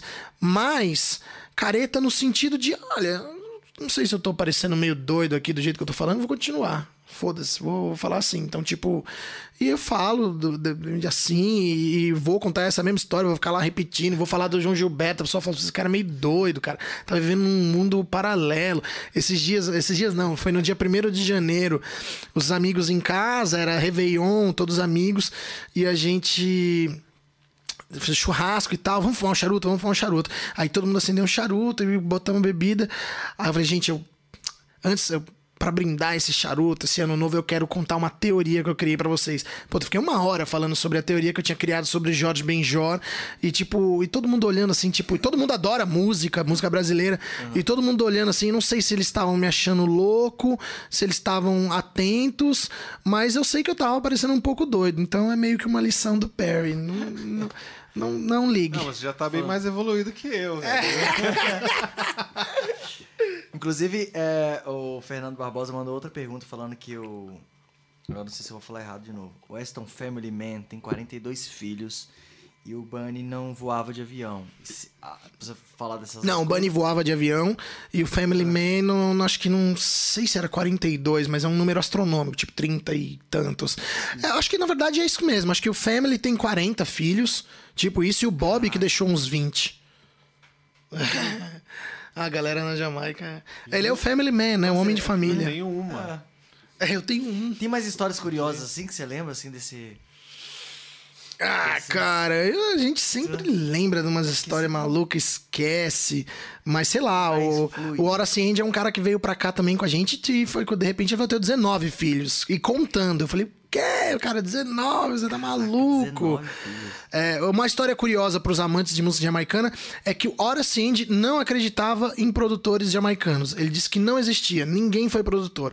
Aí fala, "Ah, mas e o Coxon? Não, o Coxon era fenomenal, mas ninguém era produtor. Falei, como assim não era produtor? Não, não existia produtor. O cara era dono de estúdio e selo. Ele liberava o espaço pra gravar. Aí a gente falava, pô, mas o Coxon colocava da música dele. Ele falou, não, não colocava. O Coxon não entendia nada de música. Quem entendia eram os arranjadores. Era o Jack Mito, era o Don Drummond na época do ska. Então, assim, ele bateu muito na tecla. Eu lembro que ele e Greg quase se estapearam na, na padaria. O Greg, não, mas como assim? E eu, tipo, Greg, deixa, ele não acredita. Mas e o Lee Perry? Eu falei, Greg, qualquer um que você falar, ele não vai, ele não vai falar que é produtor. E, e essa foi uma opinião que eu vi de alguns outros artistas de maneira mais moderada, mas de que deram muitos louros aos produtores jamaicanos, quando na verdade eles eram apenas donos de estúdio e selos. Se é verdade ou não, aí também vai ficar pra, pra, pra eles, né? Porque a posterioridade já é, o livro já tá registrado e a gente acredita que eram. Caraca, gente, que papo maravilhoso. Olha, eu. Cê é louco, cara, Eu, é louco. com isso aqui, eu, eu falo que tem muita história. E se vocês quiserem, gente, uma parte 2, eu. Aproveitem enquanto ele tá aqui, viu? Aproveitem, porque. Enfim, aproveitem. Então, ó, curta nosso canal, compartilha, se inscreva, ativa o sininho aí. É, obrigado por estar com a gente aí é, até agora, né? Tem muita coisa aí. Então, comentem lá no, no, no post que a gente vai fazer dessa foto Isso. final, esse registro final aí, se vocês querem a parte 2. E se ele estiver disponível, se ele quiser e quiser, a gente vai montar com base nas perguntas de vocês aí essa parte 2. E, E vai ser sensa. e vai ser Massa. sensacional. Tamo Ô, dentro, só. Aliás, ó, Will, você sempre fala e dessa vez ele ainda não falou. É, ninguém melhor do que ele pra ajudar a nossa playlist, né, cara? Opa. Exatamente. A gente, a Olha, gente pede pros convidados, explica É, aí. a gente, a gente, é, nós pedimos todos os convidados, de, a gente tá no 26 episódio, então todos os nossos convidados, eles contribuem pro Osh Songs, que é a nossa playlist do Spotify, então a gente pede no mínimo, Jurássico, 10 músicas, no mínimo, Na bucha? na bucha. Eita! Não, não, não. Você assim não pode- fala agora, você vai mandar pra A gente. Ah, a gente vai colocar compor lá. Eu já tava aqui, já, acho que já sei a primeira. É. Fora, fora isso, ele tem mais duas eh, que eu sigo, né? Tem duas playlists no Spotify. É, acho que eu tenho umas 10, 8, não sei, não é grandes coisas, mas. Siga o Jurassic Park, tem muita coisa boa mesmo. Até você que quer ser DJ, já começa já. É que é coisa, é coisa de mania, né? Tipo, vou fazer a playlist e aí. A coisa do Spotify é você colocar as músicas, fazer uma playlist, playlist de reggae, aí ela bota reggae. Aí eu fico tipo, não, vou fazer uma playlist só de música que 72. fala sobre África. é, tipo isso. Não, vou fazer uma playlist com 50 músicas, uma de cada ritmo e variação. Aí, aí eu fico de- demorado pra fazer. Entendi. Mas eu vou fazer mais. Olha, Pode deixar, eu vou mandar. Tem uma enquete ali, ó. É, man- foi uma enquete, né? Se você manja da, da história da cultura da Jamaica. Aí colocaram lá, pra carai, 100%. Então, ou seja, a gente já, a gente já entendeu. E é justamente isso. Valeu! Isso aqui é Tamo conteúdo estudando. gratuito pra vocês. Então compartilhe de novo, né? Siga o canal. Já fazer. A gente Ajuda tem- a gente. A gente sempre finaliza com umas perguntas e aí a gente vai Boa. que a gente sorteia coisas Aleatórias. Então, O que, que eu faço? Pego uma, mão pega uma, E, e aí eu leio aqui, É. vamos ver. É... É, Brasil ou exterior, onde se dá mais valor? Brasil ou exterior, onde se dá mais valor? Mas eu coloco dentro do meu contexto? Sim, da Jamaica? certeza. pode ser. Ah, não, mas aí, pera aí, pera. É, pode ser. Buguei, buguei. Posso pegar outra? Não, é uma coisa assim, porque a gente falou, por exemplo, quando a gente é, teve pessoas de É porque aqui vocês estão falando de música do Brasil. Exato, é, porque é. é a grande Acho que eu pego outra. é, vou, é. pegar outra. Fechou, fechou. pronto. Vamos ver. Artista independente? Puta, na Jamaica todo mundo é independente, cara. isso não, é eu tô brincando. Não. Tem muito artista que tem selo. Não, mas a 99% é independente. Mas vamos pensar. É, o que é ser dependente, né? Na verdade, essa pergunta não é uma pergunta, né, praticamente. Você É, fa- ir falar pra onde sobre, você quiser, é, o- falar o que, sobre, o que, né? quais as É, dificuldades, mas eu vou- talvez. eu vou- Você é um vou- artista independente. É, é verdade, né? Não, artista é muito pra mim, mas independente. É, esse cara não é um cara independente. Ou é um cara independente, na verdade. Já teve gravador, é um cara independente. Tô estudando muito, é brasileiro. Eu vou recomendar que escutem, conheçam a obra. Fiz propaganda esses dias num- numa outra sessão de charuto com outros amigos. E minha esposa fica doida, porque ela gosta, mas tem música que ela não gosta e não sei o quê. Mas é o seguinte: Lazo. Lazo Matumbi. Escutem Lazo, 40 anos de carreira. Um dos grandes nomes da música baiana, um cara que teve muito de reggae dentro da própria carreira. Não ficou só no reggae, misturou reggae com, com a música que ele fazia anteriormente, que era música de bloco, de afoxé baiano, com música de terreiro, de candomblé, com, com soul, com funk, com samba. Um cara, é um cara que, de certa maneira, se tornou um cara independente, porque justamente criou uma obra independente de rótulos, apesar de sempre ser lembrado pelo reggae. Então, um artista independente que eu recomendaria seria o Lazo, porque além de é, é, ser um cara que eu gosto muito, eu vejo ele como um grande artista que precisa de mais reconhecimento. É, Cara, maravilha. Gente. Falou tudo. Ô, Jurássico, Alex. Agora a gente tá tanto tempo conversando aqui que já tá mais íntimo. Né? Alex para os íntimos. né? É, Jurássico, o que, que você. é, fala suas redes de novo, o pessoal te achar, fala da, Zam- da Jamboree aí de novo. Pra quem quiser perguntar aqui de se, se vai ter, quando vai ter, né? Sim. Coisa que você falou. Fala suas redes de novo. E no final eu queria que você falasse algo pra essa galera aí que tá Uma até agora mensagem do Jurássico. pra Show! gente finalizar. Ó, é. f- Eu, eu, né? Facebook, Twitter, Instagram, é, Jurássico YM. E Spotify, Jurássico YM. Facebook e Instagram da Jambori, Jambori Jamaica, tudo junto ou separado, vai aparecer do mesmo jeito. O nosso blog, ele tá lá ainda, é basicamente um memorial tem lá uns textos, tal, um monte de disco para download que não tem mais link. Tem lá o último show que a gente vai fazer. Mas visitem o site, é um memorial do que, do- daquilo que um dia foi o maior blog de reggae do mundo. Porque ele foi. Acho que no auge devia ter 20 mil acessos únicos, assim. Em matéria de reggae era uma coisa grandiosa. Então visitem o memorial You and Me on na jambori.com. Tá lá. Uma hora a gente vai repaginar e tal. Eu e Greg vem, meu. A gente tá, a gente tá preparando isso. Vocês vão ver só. Faz cinco anos que a gente tá preparando. Uma hora a gente vai fazer alguma Quando coisa. sair é porque vai sair bonito. Se alguém quiser ajudar a gente, entender de site, de diagramação e não sei o que, a gente faz permuta por, por show, não tem muito mais o que fazer permuta, né? Ah, às vezes a gente faz, vamos ver. Mas enfim, umnajambori.com é o nosso blog, Jambori Jamaica, as nossas redes, Jurássico YM, as minhas redes. Eu queria deixar um salve primeiro pra vocês do Oshi Podcast.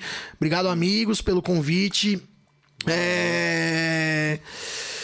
É, assim, é, é isso. Eu gosto de falar, mas não é sempre que a gente é convidado pra falar. Então, quando a gente é convidado, a gente tem que agradecer. Então, muito obrigado. Obrigado a todo mundo que acompanhou aí, mandou pergunta.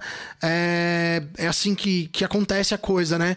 A gente que acredita né, em algo, a gente faz. Não espera acontecer, como diria Geraldo Vandré. Grande Geraldo Aí, Vandré. cara, essa, foi, essa foi a mensagem, gente. Então é isso. Maravilhoso, gente! Esse foi o nosso Obrigado, 26 gente. episódio. Siga a gente nas redes sociais, no YouTube, no Instagram, na nossa playlist. Esse foi Jurássico pra vocês. Que inclusive tem um português polidíssimo, né, gente? É, exatamente. Cara, e o valeu. inglês também. Obrigado, gente! Até quinta que vem, valeu! Até.